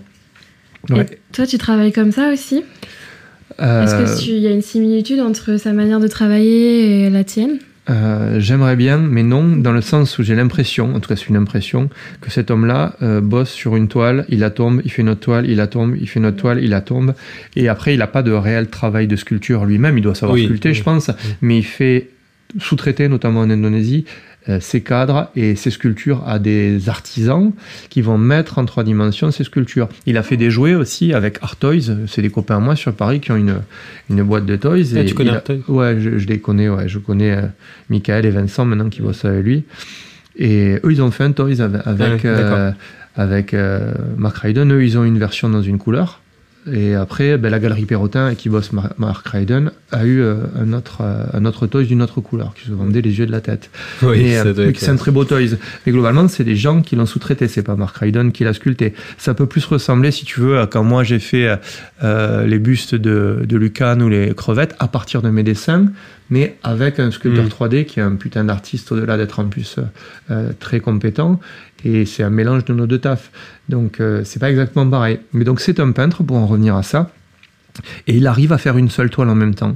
Moi, j'aimerais euh, en être capable, Mais mais c'est très difficile. Ça arrive des fois quand c'est des 120 figures, c'est des 195 par 130 cm, des très grosses toiles, où là je sais que de toute façon, comme ça me prendre beaucoup de temps et de place, des fois je me focalise que sur cette toile. Mais il y a tellement de trucs à faire sur la toile que je fais que courir d'un côté à l'autre de la toile et à me disperser quoi. ouais, de- dans ta composition de ta toile, Ouais. tu vas bosser à différents Mhm, coins euh, mhm. pour. euh, et du coup, c'est plein de petites toiles. Oui, euh, c'est ça, exactement. Et de plus en plus, j'ai envie d'aller vers ça, Ouais. comme vers des regroupements de personnages. Parce que le, ce qui a été drôle un peu dans, euh, dans le fait de faire ce mur au Zénith, c'est que je me suis dit, mais mec, pourquoi est-ce que tu mettrais pas beaucoup plus de personnages, premier plan, deuxième plan dans ce que tu fais? Et du coup, là, je suis un petit peu sur ça psychologiquement, sur l'idée, comme j'avais fait, bah là, je n'ai pas la toile, mais tu vois, cette peinture où il y a Ovid, enfin, c'est mon chien, du coup, et où il y a, y, a, y a, des vampires derrière, des limaces devant, il y, y a, de plus en plus d'éléments, et, et, ce conglomérat de créatures, j'ai vraiment envie d'aller vers ça, cette ouais. Donc, ça va complexifier les choses. ça va être. C'était trop simple, je sais. c'est ça, c'est exactement ouais, faut ça. qu'il rajoute. Et tu parlais là justement de ta collaboration pour la sculpture de la crevette. Ouais. Est-ce que tu peux nous expliquer comment ça fonctionne de travailler en collaboration avec une, un autre artiste? Alors, euh, là, dans le cas particulier, euh, oui, c'est assez facile d'en parler. En fait, Michael, je l'ai rencontré parce qu'il vit sur Toulouse. Mmh. Et je l'ai rencontré au Mazad. Il me voir, il me fait Ouais, j'aime bien ce que tu fais, c'est cool, franchement, ça va. Ah non, moi je suis sculpteur 3D. Ouais, je regarde ce qu'il fait. Je suis Ouais, c'est énorme. Ouais, c'est cool et tout. On prend le temps, on parle. Il fait ouais, Tu veux pas que j'essaye de faire euh, une de tes slugs en 3D Je fais Bah ouais, carrément. On a fait des dessins devant lui. Je lui ai envoyé des photos de dessins, de peinture. Et je crois 24 heures après, il m'a envoyé une vision en 3D de la slug.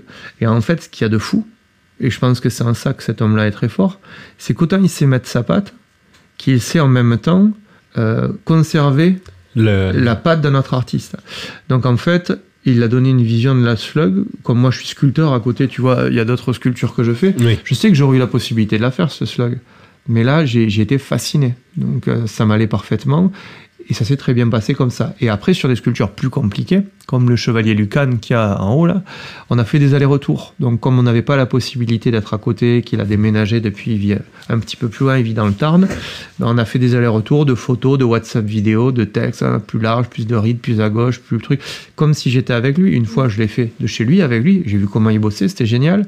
Mais il y a des échanges en fait. Et c'est la première fois que je bossais, je pense vraiment euh, avec un artiste, si tu veux, euh, en, la, en, laissant la main, ce que j'ai beaucoup de mal à faire. Ouais. Parce qu'après, quand je te parlais de Kozikan, ou bien avant de euh, Ramon, enfin Cueva Negra, qui est un autre sérigraphe, quand tu travailles avec des sérigraphes, tu travailles avec des artisans qui le savent, qui en sont fiers, ils en ont bien raison, et eux, ils vont faire une mise en couleur ou une, interprétation de ce que toi, tu leur dis de faire et de ton boulot.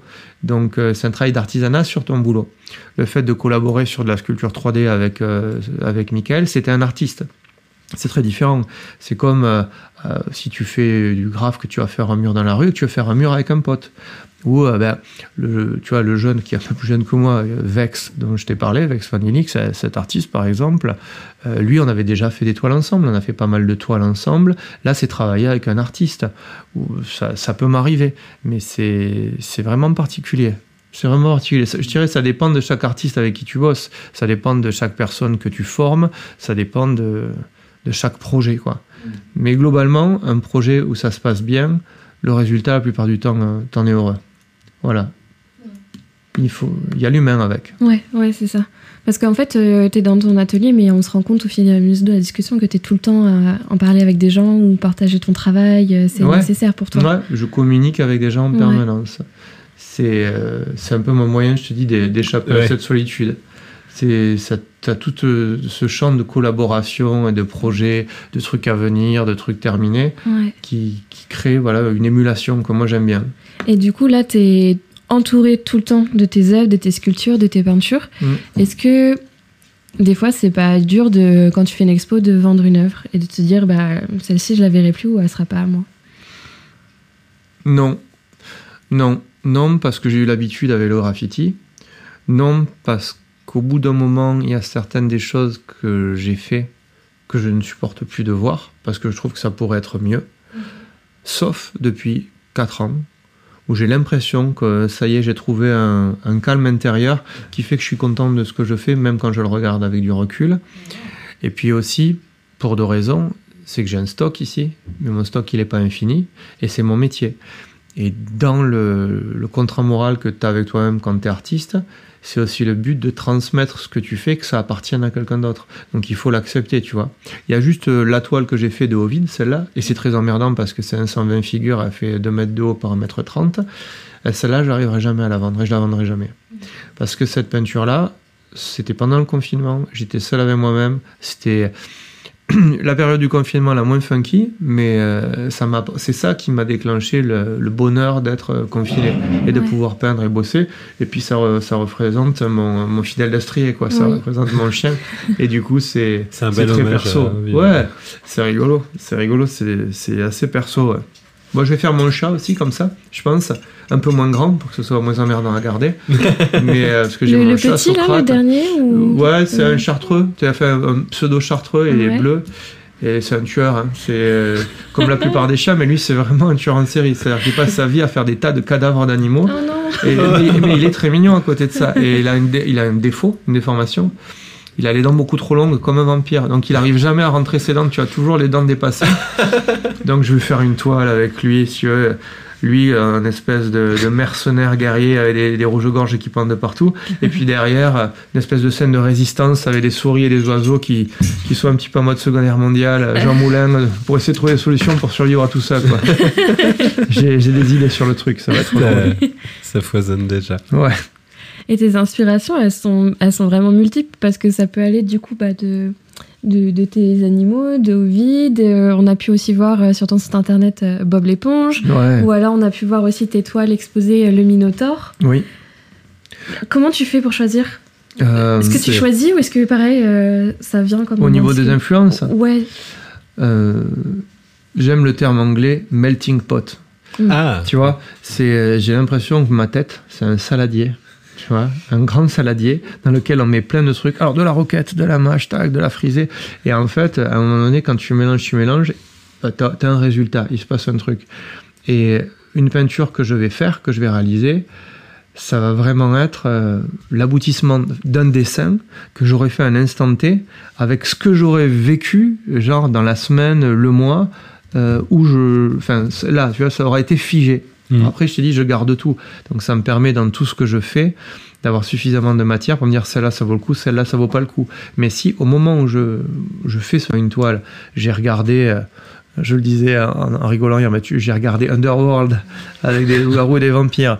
Qu'après, j'ai eu droit à Rick et Morty avec mon fils aîné. Que je suis allé faire une rando et je suis tombé euh, dans ma rando sur deux cèpes. Et que trois jours après, je suis allé pêcher euh, des truites fario et que j'ai ramassé des glands. Et ben, ça va donner Ça un va. combo mash-up de tout ça. Et tu vas retrouver un loup-garou avec une canne à pêche. Euh, Tu vois, enfin, il peut y avoir plein de choses inattendues, mais ça va être un mélange de ma vie en instant T. Donc, toutes Oh. mes toiles, c'est des instants T, pop, pop, pop, comme ça. ouais, on peut faire une chronologie du coup de tes Ouais, carrément. de ton Carrément. quotidien. Franchement, je pense que oui. Ouais.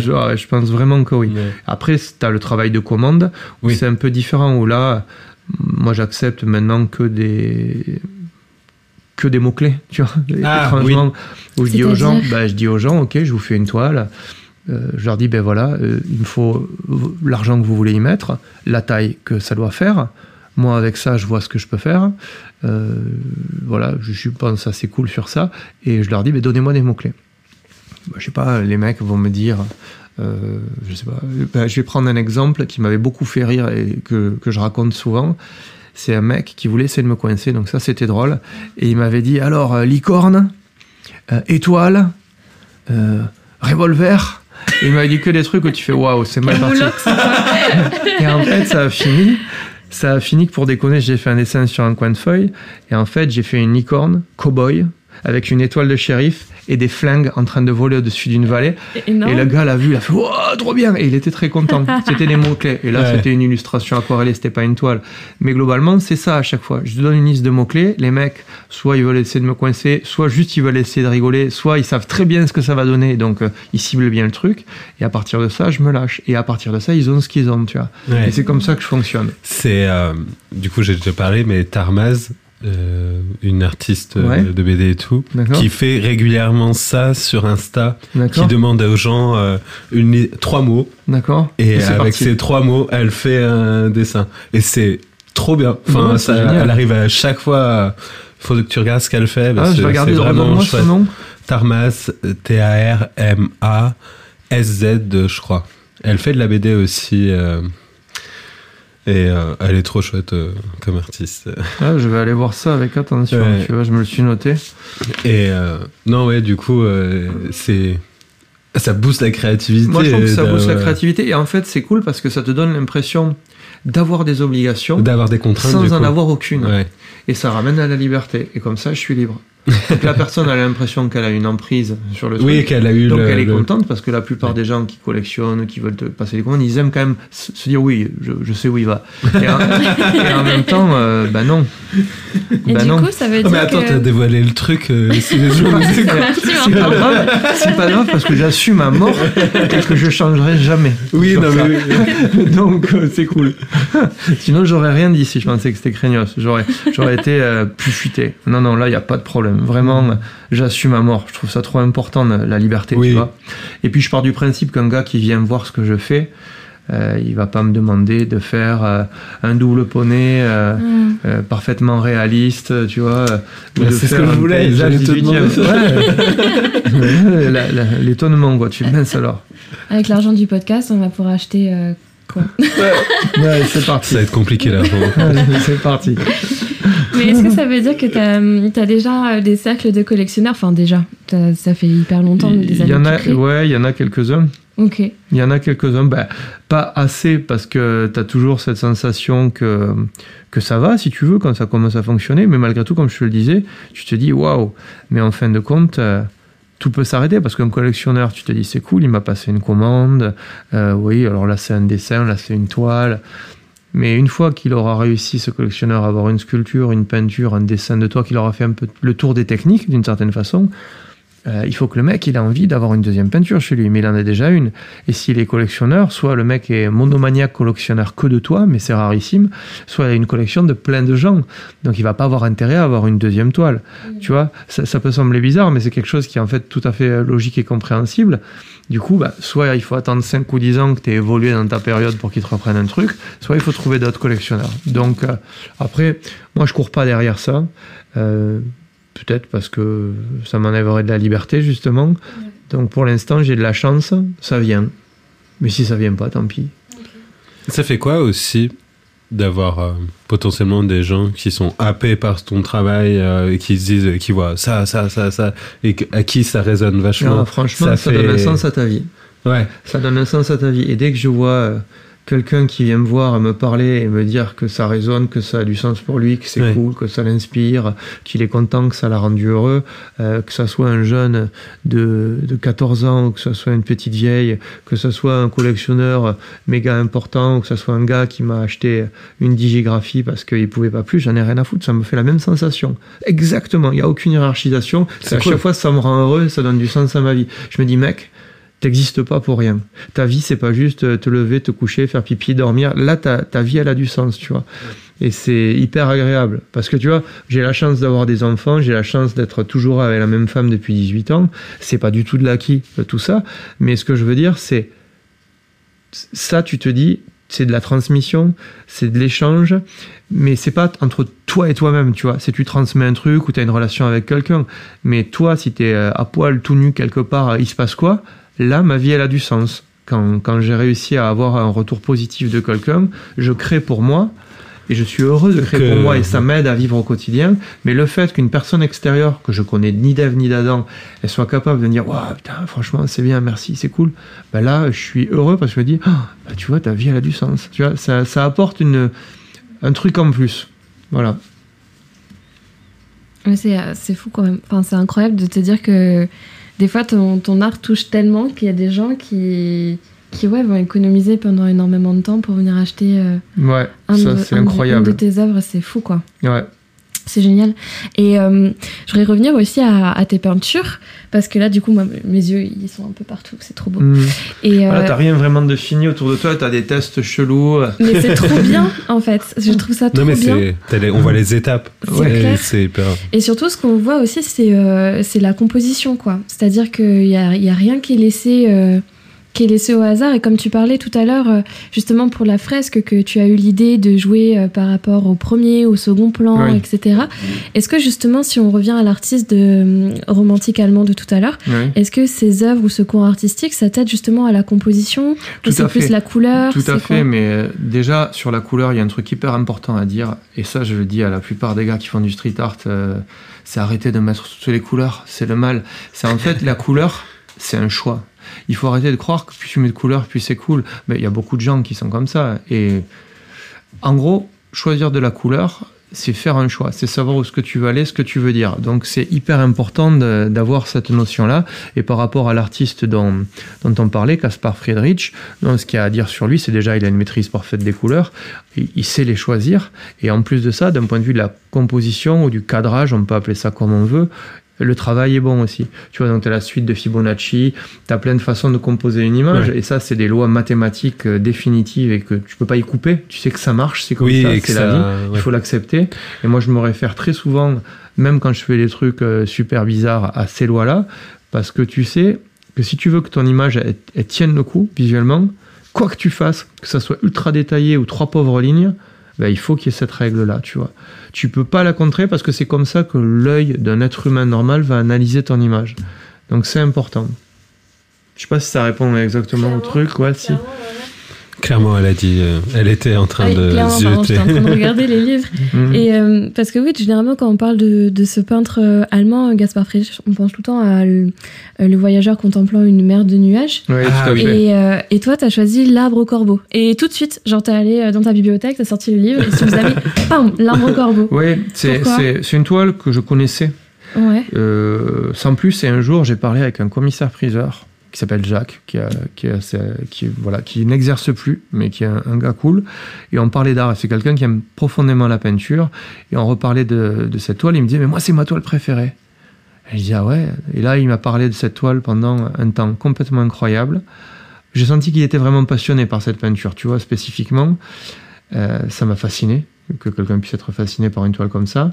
Et moi qui aimais déjà beaucoup ce peintre, je me suis vraiment penché sur cette toile. Et en fait, ce qui m'a fasciné dans cette toile et qui fait que je l'aime énormément, c'est pas ma toile préférée de l'univers, mais c'est une toile que j'aime énormément, c'est en fait c'est ce ce que ça arrive à te faire passer.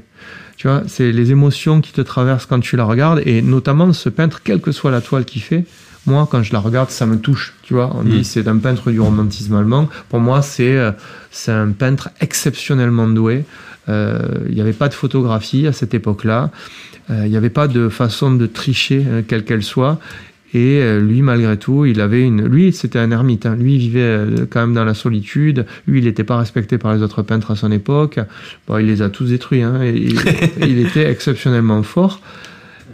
Je sais pas, je sais pas quoi t'en dire. Moi, quand je vois ces toiles-là, il- ça me fait quelque chose de vraiment. euh, Ça te laisse sans. ah ouais, ça me laisse sans voix. Et, euh, et j'irai voir ces toiles. J'irai dans un musée. euh, Il faut que je vois dans quel musée il y a le plus de toiles de cet artiste pour y passer du temps.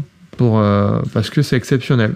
Et du coup, celle-là, elle est au musée du Louvre. Du coup, t'as pu la voir en vrai Non, je l'ai pas Ah non, j'étais en train de me demander, Non, ouais. je l'ai pas vu en vrai. Et C'est alors aller au Louvre pour ne voir que cette toile, je pense que j'en serais incapable. Je vais partir en saucisse et je vais digresser dans tous les sens. Euh, Donc L'Égypte, juste- c'est super aussi. Ouais, voilà, c'est oh, des momies. Mais, euh, mais je pense qu'effectivement, euh, ouais, il, il faut y aller une journée ou une demi-journée en se disant je vais me poser devant la toile. Après, je vais respirer, je reviens devant. Tu vois, il faut, il faut trouver une façon de fonctionner avec des peintures importantes comme ça. Mais ce qui est fou, c'est que t'as. Est-ce que du coup, t'as as autant d'inspiration dans les peintures plus classiques que dans euh, euh, la culture populaire euh, Rick et Morty dont tu parlais tout à l'heure ça me provoque pas les mêmes, les mêmes sensations. Oui. Et je dirais que j'ai des- de- j'ai besoin des deux pour être équilibré. Si je regarde Rick et Morty comme ça, puis me regarder pendant trois jours en dessinant non-stop, j'ai vraiment l'impression que mon cerveau s'est liquéfié et qu'il est sorti euh, par, par, la, par la porte d'entrée. Ouais. Euh, par contre, si à, à contrario, je passais trois jours non-stop euh, dans un musée à regarder des toiles classiques ou peut-être que du Caspar Friedrich, il est possible que j'arrive à l'écœurement. Euh, je, je pense que j'ai vraiment besoin de toujours pouvoir basculer tac tac, tu vois, dans les deux, l'autre, dans, ouais. si c'est deux univers, de pouvoir basculer de l'un à l'autre. Mon équilibre, je le trouve en étant attiré par des choses qui sont pas censées aller ensemble. Ok. Le chaos, quoi. Ouais, le chaos, Le on, en- chaos. on en revient à Le chaos. Ah, je c'est fou. finirai un jour par me faire un tatouage, le chaos, je pense. En gros, sur le dos. Ouais, c'est ça, exactement, chaos en gros. Ouais. Et là, du coup, il y, a- il y a aussi un- une petite feuille rose pour marquer la page. Est-ce que euh, dans tes bibliothèques et euh, dans, dans les livres de ton atelier, c'est quelque chose auquel tu fais souvent référence quand tu peins. Tu reviens à Ouais, ces œuvres oui, quand oui, tu oui, peins. oui. Les livres que j'ai dans, dans mon atelier, c'est pas c'est pas anodin. Si je les ai achetés, si euh, j'ai réussi à trouver un moyen de les avoir, c'est parce qu'ils vont avoir une influence sur moi. Et comme à l'heure actuelle, j'ai plus tant de place que ça, parce que c'est pas un atelier gigantesque, tu vois, je suis obligé de faire des choix. Donc j'ai donné énormément de livres à la bibliothèque de, de ma ville. J'ai donné des livres à des amis. J'ai donné même des livres à, à Louise, la pauvre, la dernière fois. Elle est partie des sacs entiers. Elle était trop contente. C'était plus lourd qu'elle, quoi. Et, euh, et ce que je peux te dire, c'est que tu dois faire des choix. Donc tous les livres que j'ai, c'est qu'ils vont soit me m'être profondément nécessaires, euh, soit sinon me servir aussi. Tu sais, je sais plus qui c'est qui disait euh, que qu'en fait, quand tu es artiste, il faut il faut accepter que tu es voleur et que tu seras volé. Tu vois, c'est en fait, il y a, y a pas d'artiste que je connaisse, même de ces époques-là, qui n'ait pas eu ces inspirations et qui n'est pas, s'il s'en était bien sorti, devenu inspirant pour quelqu'un. Donc il faut savoir où tu veux puiser, dans quoi tu veux puiser et ce que tu veux qu'il en ressorte. Et moi j'aime bien puiser dans les gens qui sont morts et qui sont morts depuis longtemps. C'est comme ça, tu vois, que ce soit Picasso, euh, que ce soit des gens qui sont très classiques, Jérôme Bosch aussi. J'aime puiser dans, dans ceux qui sont plus là. Euh, et je suis fasciné par certains qui le sont encore, qui sont encore là. Mais je trouve que c'est important de savoir s'entourer de ces gens-là parce que si, enfin, s'ils sont là, si tu as pu y avoir accès, c'est qu'ils ont marqué. Sinon, ils ne seraient pas là. Donc, des livres, c'est la meilleure façon d'avoir accès à, à Caspar Friedrich. Ça, ça coûterait beaucoup trop cher. hein, sinon, ce serait une vraie galère. Et Jérôme Bosch, qui est un peintre euh, flamand, Ouais. et que euh, on connaît notamment pour euh, son œuvre Le Jardin aux délices. Ouais, Celui-là, je l'ai vu en vrai. Tu l'as vu en Ah vrai ouais, je l'ai vu en vrai. Ok, et du coup, t'as passé combien de temps devant Euh, franchement, 45 minutes. C'est déjà. Mais. Mais. Est-ce que tu peux nous la décrire un peu, du coup, comme t'as passé 45 minutes devant? C'est- en fait, elle est super dure à décrire. Ce, Bah, ce ouais. que je, ce que je te dirais, c'est que moi, la sensation que cette peinture me fait, c'est un chaos organisé. Et Jérôme Bosch, ce que j'aime chez lui, qu'on retrouve aussi par exemple chez. euh, je crois que c'est. J'ai jamais si c'est Bruegel l'ancien, celui qui faisait des, des peintures flamandes sur des scènes où tu as des lacs avec des gens qui, qui font du patin dessus avec des milliards de personnages dans tous les sens. Oui Voilà. C'est- la même sensation que ça me puisque fait, c'est- c'est c'est l'organisation du chaos. Donc, euh, donc Jérôme Bosch, la particularité du Jardin des Délices ou d'autres scènes, c'est le mélange d'êtres humains avec des monstres Mhm. et l'omniprésence des monstres. C'est le fait qu'il y ait énormément de personnages petits avec des scènes soit très denses, euh, soit plein de petites scènes les unes à côté des autres.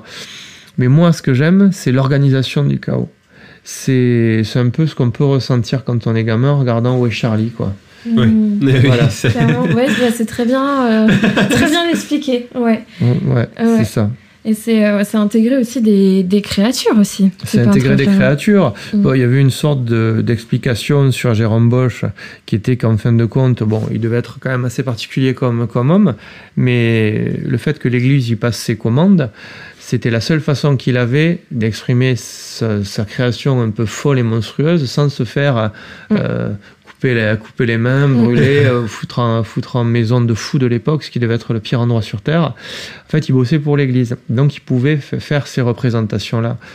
Euh, ce qu'il y a de fou, c'est de se dire à l'époque à laquelle il était, euh, qu'il avait l'imagination pour faire ces monstres. Parce que maintenant, faire des monstres, c'est facile par rapport à, par rapport à autrefois. On a beaucoup plus de tu peux te référer à la mythologie, à un milliard de choses. Mhm.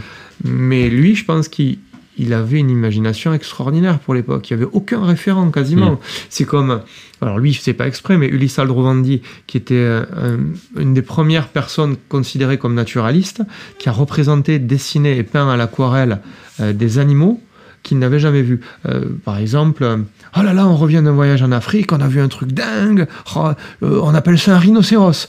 Ah oui, c'est comment Oh alors, oh là là, on dirait que ça a une cuirasse et tout. Et le gars dessiné. Ah, je l'ai vu voir. sur Tu Rhinocéros. vois, euh, oui, Il y a un livre ouais. qui s'appelle Le fabuleux bestiaire de Ulysse Aldrovandi. Ouais, ouais. Et il a dessiné énormément de, de créatures comme ça. On lui a aussi dit Ouais, non, non, j'ai vu des gens à deux têtes, j'ai vu des cyclopes. Il les dessinait comme si c'était des planches de naturalistes.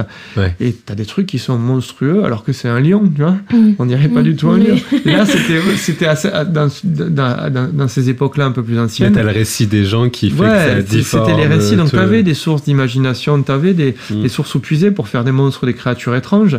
Mais malgré tout, je pense que c'était plus compliqué. Donc, Oui. il faut en avoir euh, conscience. C'est vrai que c'est bien que tu le dises. euh, Ouais. Parce T'avais que des mythologies, des hein, sûr, mais, euh, euh, des- Mais sorti de ça, non, c'était fou, tu vois, quand il fait... euh, J'ai repris sur le mur des anges une créature de Jérôme Bosch que je trouvais fantastique. C'était une sorte de, de créature qui ressemblait à un oiseau, habillé avec un vêtement rouge, un pantalon à carreaux, je crois, avec des chaussures qui ressemblaient à des patins à glace en bois, et il avait euh, sur la tête, ce qui est censé symboliser la folie, à savoir un entonnoir. Ah, le mec oui. a fait ça. Enfin, c'était une époque où euh, la plupart des gens euh, faisaient des sujets religieux d'église Ouais. classiques. Tu te dis, c'est extraordinaire, la liberté qu'il avait, ce type-là. Comment c'est possible? Moi, ça me fascine.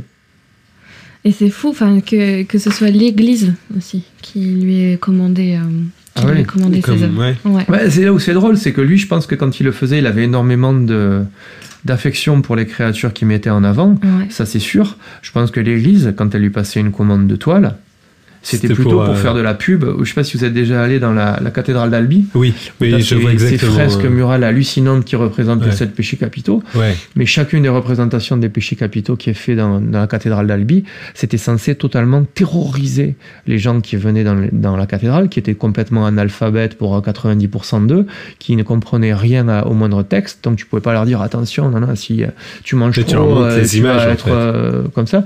Donc on leur faisait des pubs géantes. Voilà, si tu manges, tu vas finir dans un chaudron à te faire manger par des démons. Donc tu avais ça. Et je pense qu'à cette époque-là, l'Église, quand elle a fait ses commandes à Jérôme Bosch, c'était du genre, tu vas voir, on va leur faire comprendre ce qui peut leur arriver. que c'est le- Donc en fait, voilà, il était censé peindre des monstres pour faire peur aux gens. Mm. Mais lui, dans son fort intérieur, je pense qu'il était trop heureux de peindre des monstres. C'est c'est vrai que tu penses à ces artistes qu'on peint, ces gens torturés, ces gens.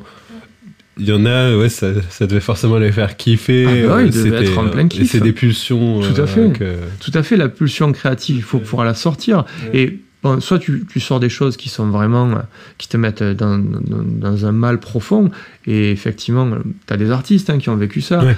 Euh, je me demande si Munch, il n'était pas un peu dans ce délire-là. Euh, Vincent Van Gogh, même si nous, on, on est là, waouh, c'est super, cette ondulation dans les airs. il était. Ouais, il était en plein délire schizophrénique et Ouais, c'était l'enfer pour lui. Et c'est pauvre homme, tu vois. Ce qu'il a fait, c'est terrible, mais c'était les visions de ce qu'il voyait lui, tu vois. Faut Oui, jamais ça, le perdre de vue. c'est- comme s'il était sous acide en permanence, c'est pas évident.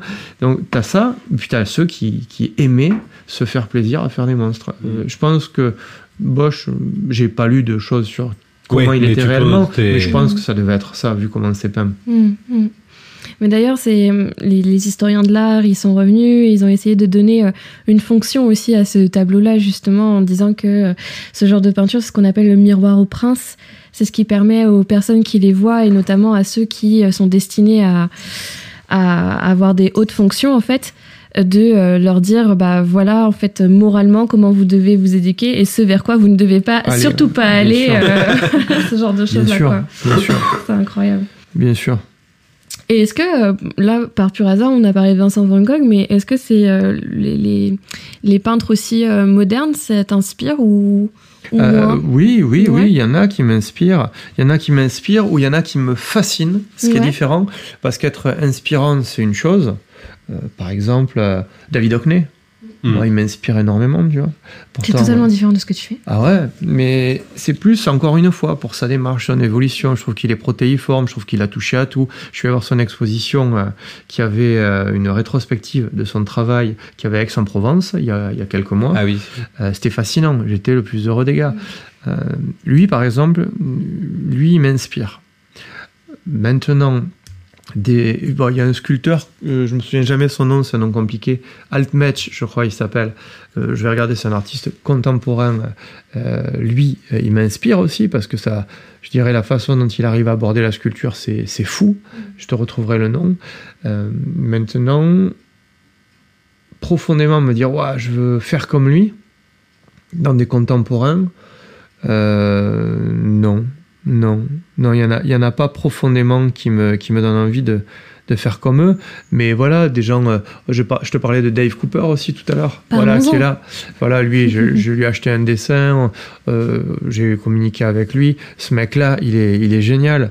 Euh, c'est un mec qui vient de la BD d'alternative. en Sur, je lui ai parlé, non, je ai parlé sur Instagram, donc c'est pas vraiment vrai, mais on a communiqué en message oral C'est dessus. déjà un ce qui est premier cool. contact. Ça, c'est un artiste que j'adore dans sa liberté, dans sa liberté totale, dans sa façon de, de s'approprier la peinture à l'huile. Ça fait super longtemps hein, que, que je le suis et que je l'apprécie. Euh, voilà, ce mec-là, euh, moi, ça fait partie des gens.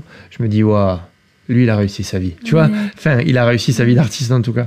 Et, et puis, c'est un mec qui fait de la batterie à côté. Il y a tout un, un ensemble de trucs qui font qu'il est génial. Tu vois, c'est l'individu que je trouve fou, le travail aussi, mais ça, j'aime bien.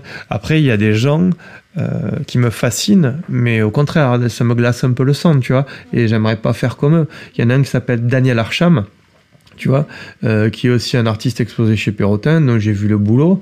Moi, il me fascine. Il me fascine, mais jamais j'aimerais euh, Ah, faire le- comme lui ou fini- finir, entre guillemets, euh, comme lui. C'est, c'est un mec qui. C'est l'évolution, à mon avis, de, de la culture pop dans ce que Warhol a pu mettre en place, si tu veux. Euh, c'est un mec qui bosse avec Porsche, c'est un mec. Ah, tu oui. vois, il est dans ce genre de délire. Un Euh, peu commercial, du coup. Voilà, Ouais, très ouais. commercial, Ouais, euh, très bien, très bien en vue. Il y a tout qui est designé, qui est clean, qui est épuré. Mais c'est pas pour moi. C'est l'opposé de Mark Ryden, si tu veux. On Ouais, Mais il me fascine malgré tout. Tu vois, j'ai quand même sur Instagram, je vais quand même voir ce qu'il fait. Je me dis, oh mon dieu. Mais tu vois, c'est une fascination un peu malsaine. Ah oui, c'est- Ok. C'est- je suis là, mais qu'est-ce que c'est que ce gars Là, Ça, ça c'est fou. Et après, euh, euh, non, il y en a quelques-uns. Et par contre, celui que je ne supporte plus, mais alors je supporte plus, c'est euh. Ah Damien c'est Hirst C'est qui, Nico, il nous en avait parlé. euh, qui fait des points, tu sais, Mm. euh, qui a fait Ah des oui, points très, très longtemps. Au début, il a fait des trucs extraordinaires puisqu'il a mis des requins dans du formol, il a fait des choses comme ça. Ah oui. Euh, il, il a fait des choses avec la pharmacopée, euh, même quand il faisait des points, ça allait. Mais là, depuis le, ben, le confinement, euh, il a un atelier qui semble être monumental.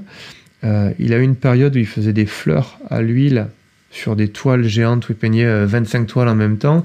Et, Oui, et il avait oui, sur une palette au milieu de son atelier Ouais. des gros pots de peinture qui me semblent être des quantités hallucinantes de peinture à l'huile. Oui. Il prenait des bâtons et il jetait l'huile sur les toiles. Ça m'a fait rire un moment. Oui. Au bout d'un moment, je me suis dit, bon, faut arrêter de déconner là quand même. Euh, Stop, arrête-toi, Damien. Tu le voyais allongé, recouvert de peinture, de plus en plus gros et gras, bien dans, euh, à mon avis, sa réussite, Mm, à mm, balancer de la peinture sur les toiles. Et ça, ça me, je me disais, waouh, le mec est vraiment tombé dans le mal. Et là, récemment, il se, il se filmait en train de signer des, des prints, comme s'il était endormi en les signant. Donc, moi, je voyais ça, et je me disais, oh, tiens, c'est quand même pas très respectueux des gens. Et là, maintenant, il fait des espèces de mini poupées russes en série sur des trucs qu'il signe aussi. Enfin, c'est de pire en pire. J'ai l'impression que le mec est dans la déchéance de, ce- de son propre art. Et ça, J'avais c'est pas triste. vu les poupées, par contre, j'avais vu les, Ouais, les bah, je crois fleurs et tout ça. les C'est lui, les animaux dans les. Ouais. Ah oui. Et- et Alors que un- les animaux dans le formol, tu vois, moi, quand j'avais vu ça, quand il l'avait fait, je peux, c'était il y a plusieurs décennies, ça m'avait fasciné. Et j'étais là, mais ce mec est génial, quoi. Je suis pas hyper fan des animaux dans le format. Ah ouais. Mais j'aimerais bien avoir ton avis dessus. euh. Mm, merci. Euh, on a parlé de Warhol, mais moi, il y a un artiste, euh, du coup, Roy Lichtenstein. Roy Lichtenstein, ouais. J'ai du mal. Enfin, je ne j'ai du mal avec sa démarche. je sais pas ce que. Euh, je, vais te, je, vais, je vais essayer de te montrer un truc.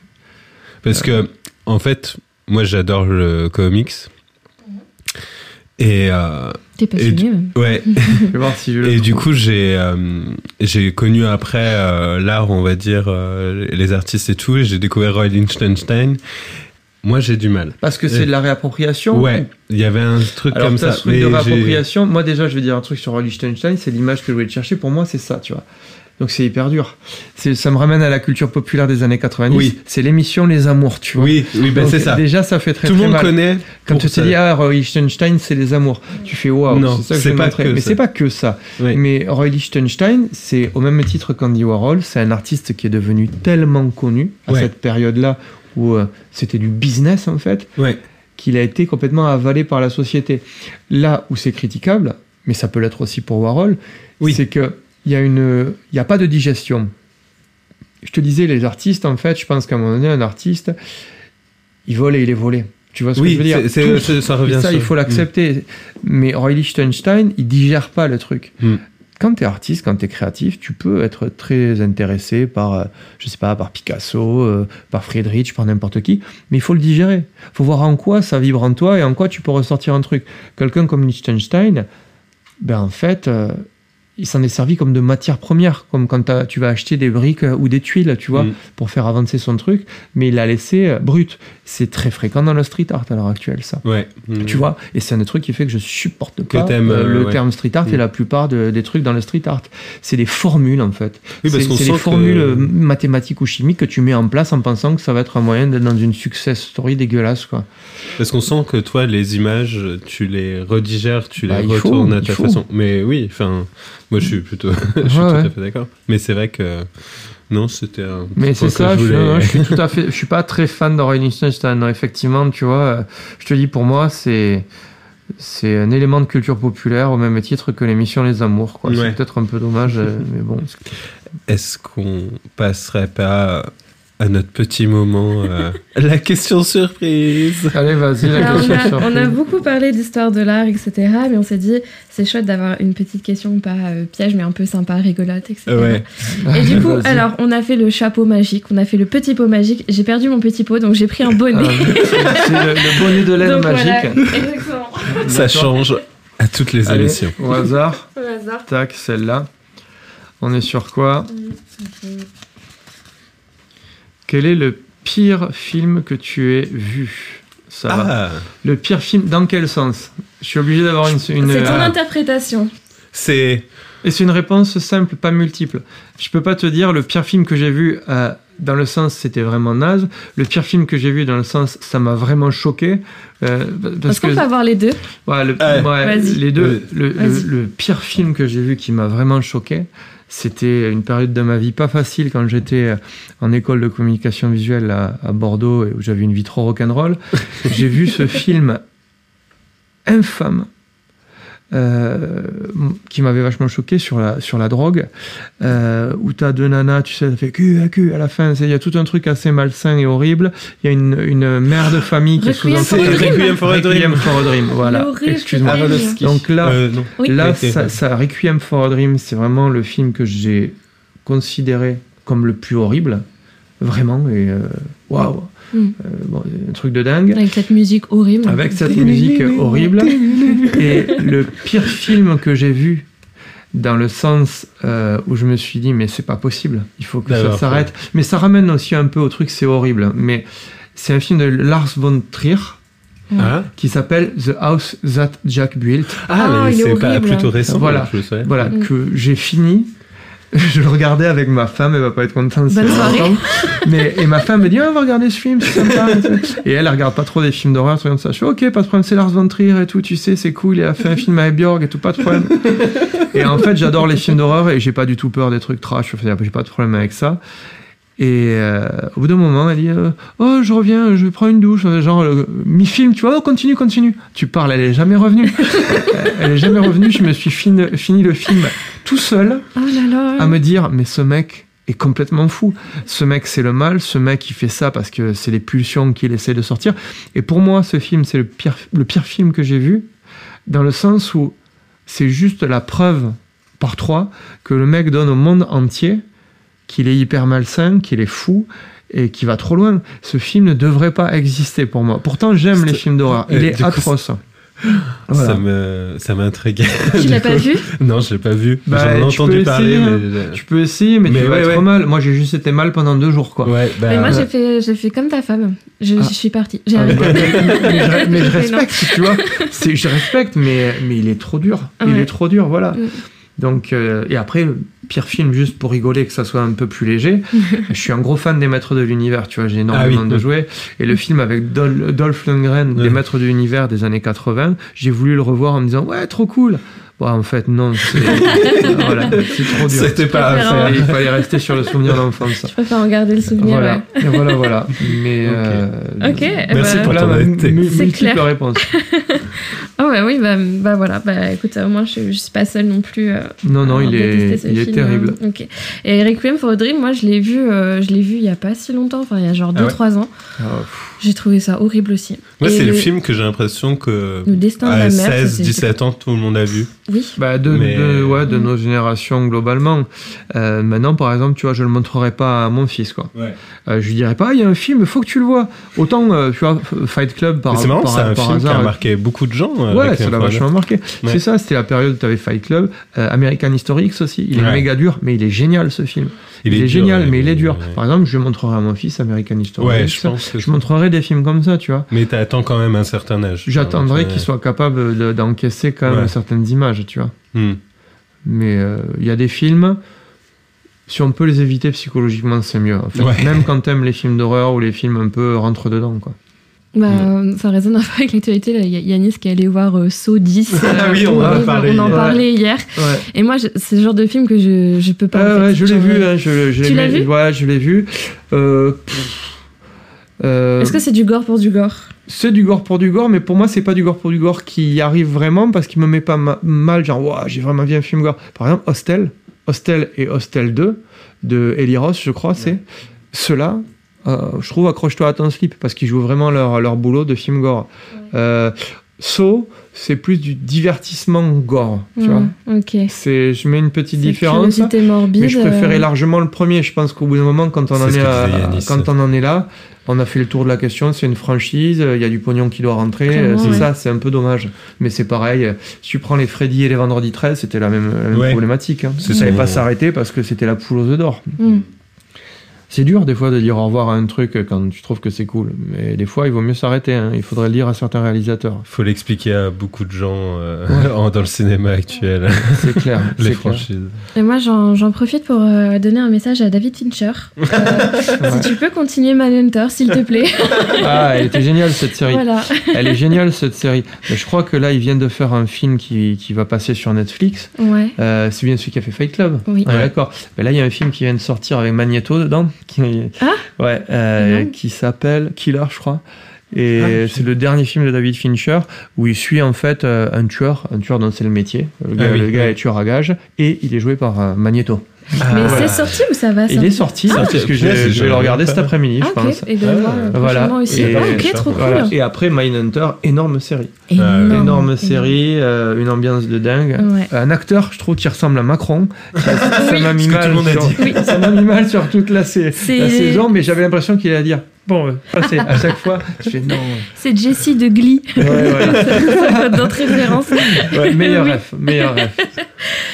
Ouais, Bon. c'était génial. Et il nous reste une dernière question. On a une dernière question. Mhm. Si t'as écouté les épisodes, Oui. est-ce que il y a un artiste que tu aimerais écouter derrière ce micro? Là, Ce micro, un artiste que j'aimerais écouter. Euh, ouais, il peut y en avoir plein et plusieurs. Je vais essayer de, de trouver une rap. Il faut que ça soit un artiste potentiellement que vous puissiez avoir ou ça peut être n'importe qui? Alors, imaginons euh, idéalement et celui ou celle qui serait euh, plus accessible pour nous. Ah. Alors, euh, tout à l'heure, je te parlais de Tilt. Je te dirais que j'aimerais que ça soit Tilt parce que je pense qu'il est accessible, que je sais qu'il est quand même basé à Toulouse et qu'il a déjà fait des podcasts. Il en a fait un euh, qui s'appelle le podcast de Fusil, Ah oui, on qui est vraiment m'en as pas mal, mais qui est très basé sur graffiti, Mm. graffiti, tu vois. Et euh, c'est un- ce- ce- cet artiste a une démarche double qui est aussi autour de la peinture, l'art, la- l'art contemporain. Il adore l'art de façon générale, et je pense qu'il aurait un regard assez différent sur euh, sur ça. Et ça, c'est cool. Donc euh, je dirais ça parce que c'est quelqu'un qui euh, que vous pourriez réussir, à mon avis. Il est assez ouvert à ça. Ça, ça serait cool. Trop Ouais, bien. C'est super. Ah, ok, super. Merci beaucoup. Voilà, bah, plaisir. Merci beaucoup. Et bah, surtout, merci pour tout. Merci pour Merci, l'accueil. euh, Merci, voilà, plaisir. d'avoir été euh, hyper accessible, d'avoir répondu aux messages, de nous avoir invités chez toi, Ah, de nous avoir montré ton atelier. Enfin, c'est super. grand plaisir. Franchement, super expérience. C'était... Moi, je suis trop contente. On est trop contents. Ouais, c'est cool. Tant mieux. Et merci à vous aussi de nous écouter toujours encore et de nous écrire sur Instagram. Vraiment, ça nous fait super plaisir. C'est grâce à vous qu'on a pu. Oui. Et merci et à très bientôt. À très bientôt. Salut. Salut. Ouais,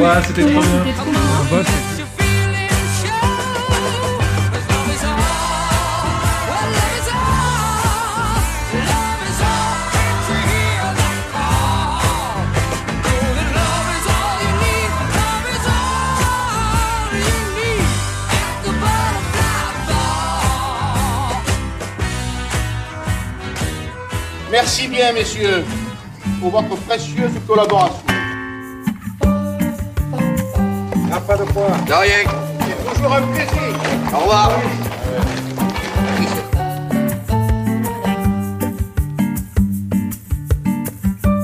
Où allons-nous? C'est tout simple. Vous allez de votre côté, moi du mien. Mais c'est peut-être le même. Non, Oh, pourquoi? Parce que j'ai rendez-vous. Je- J'y vais là. Oui, faites-moi plaisir, oui, allez-y, ouais. Je suis juste à côté. On sait, on sait où vous êtes. Tout, tout ce que vous voulez, prenez tout.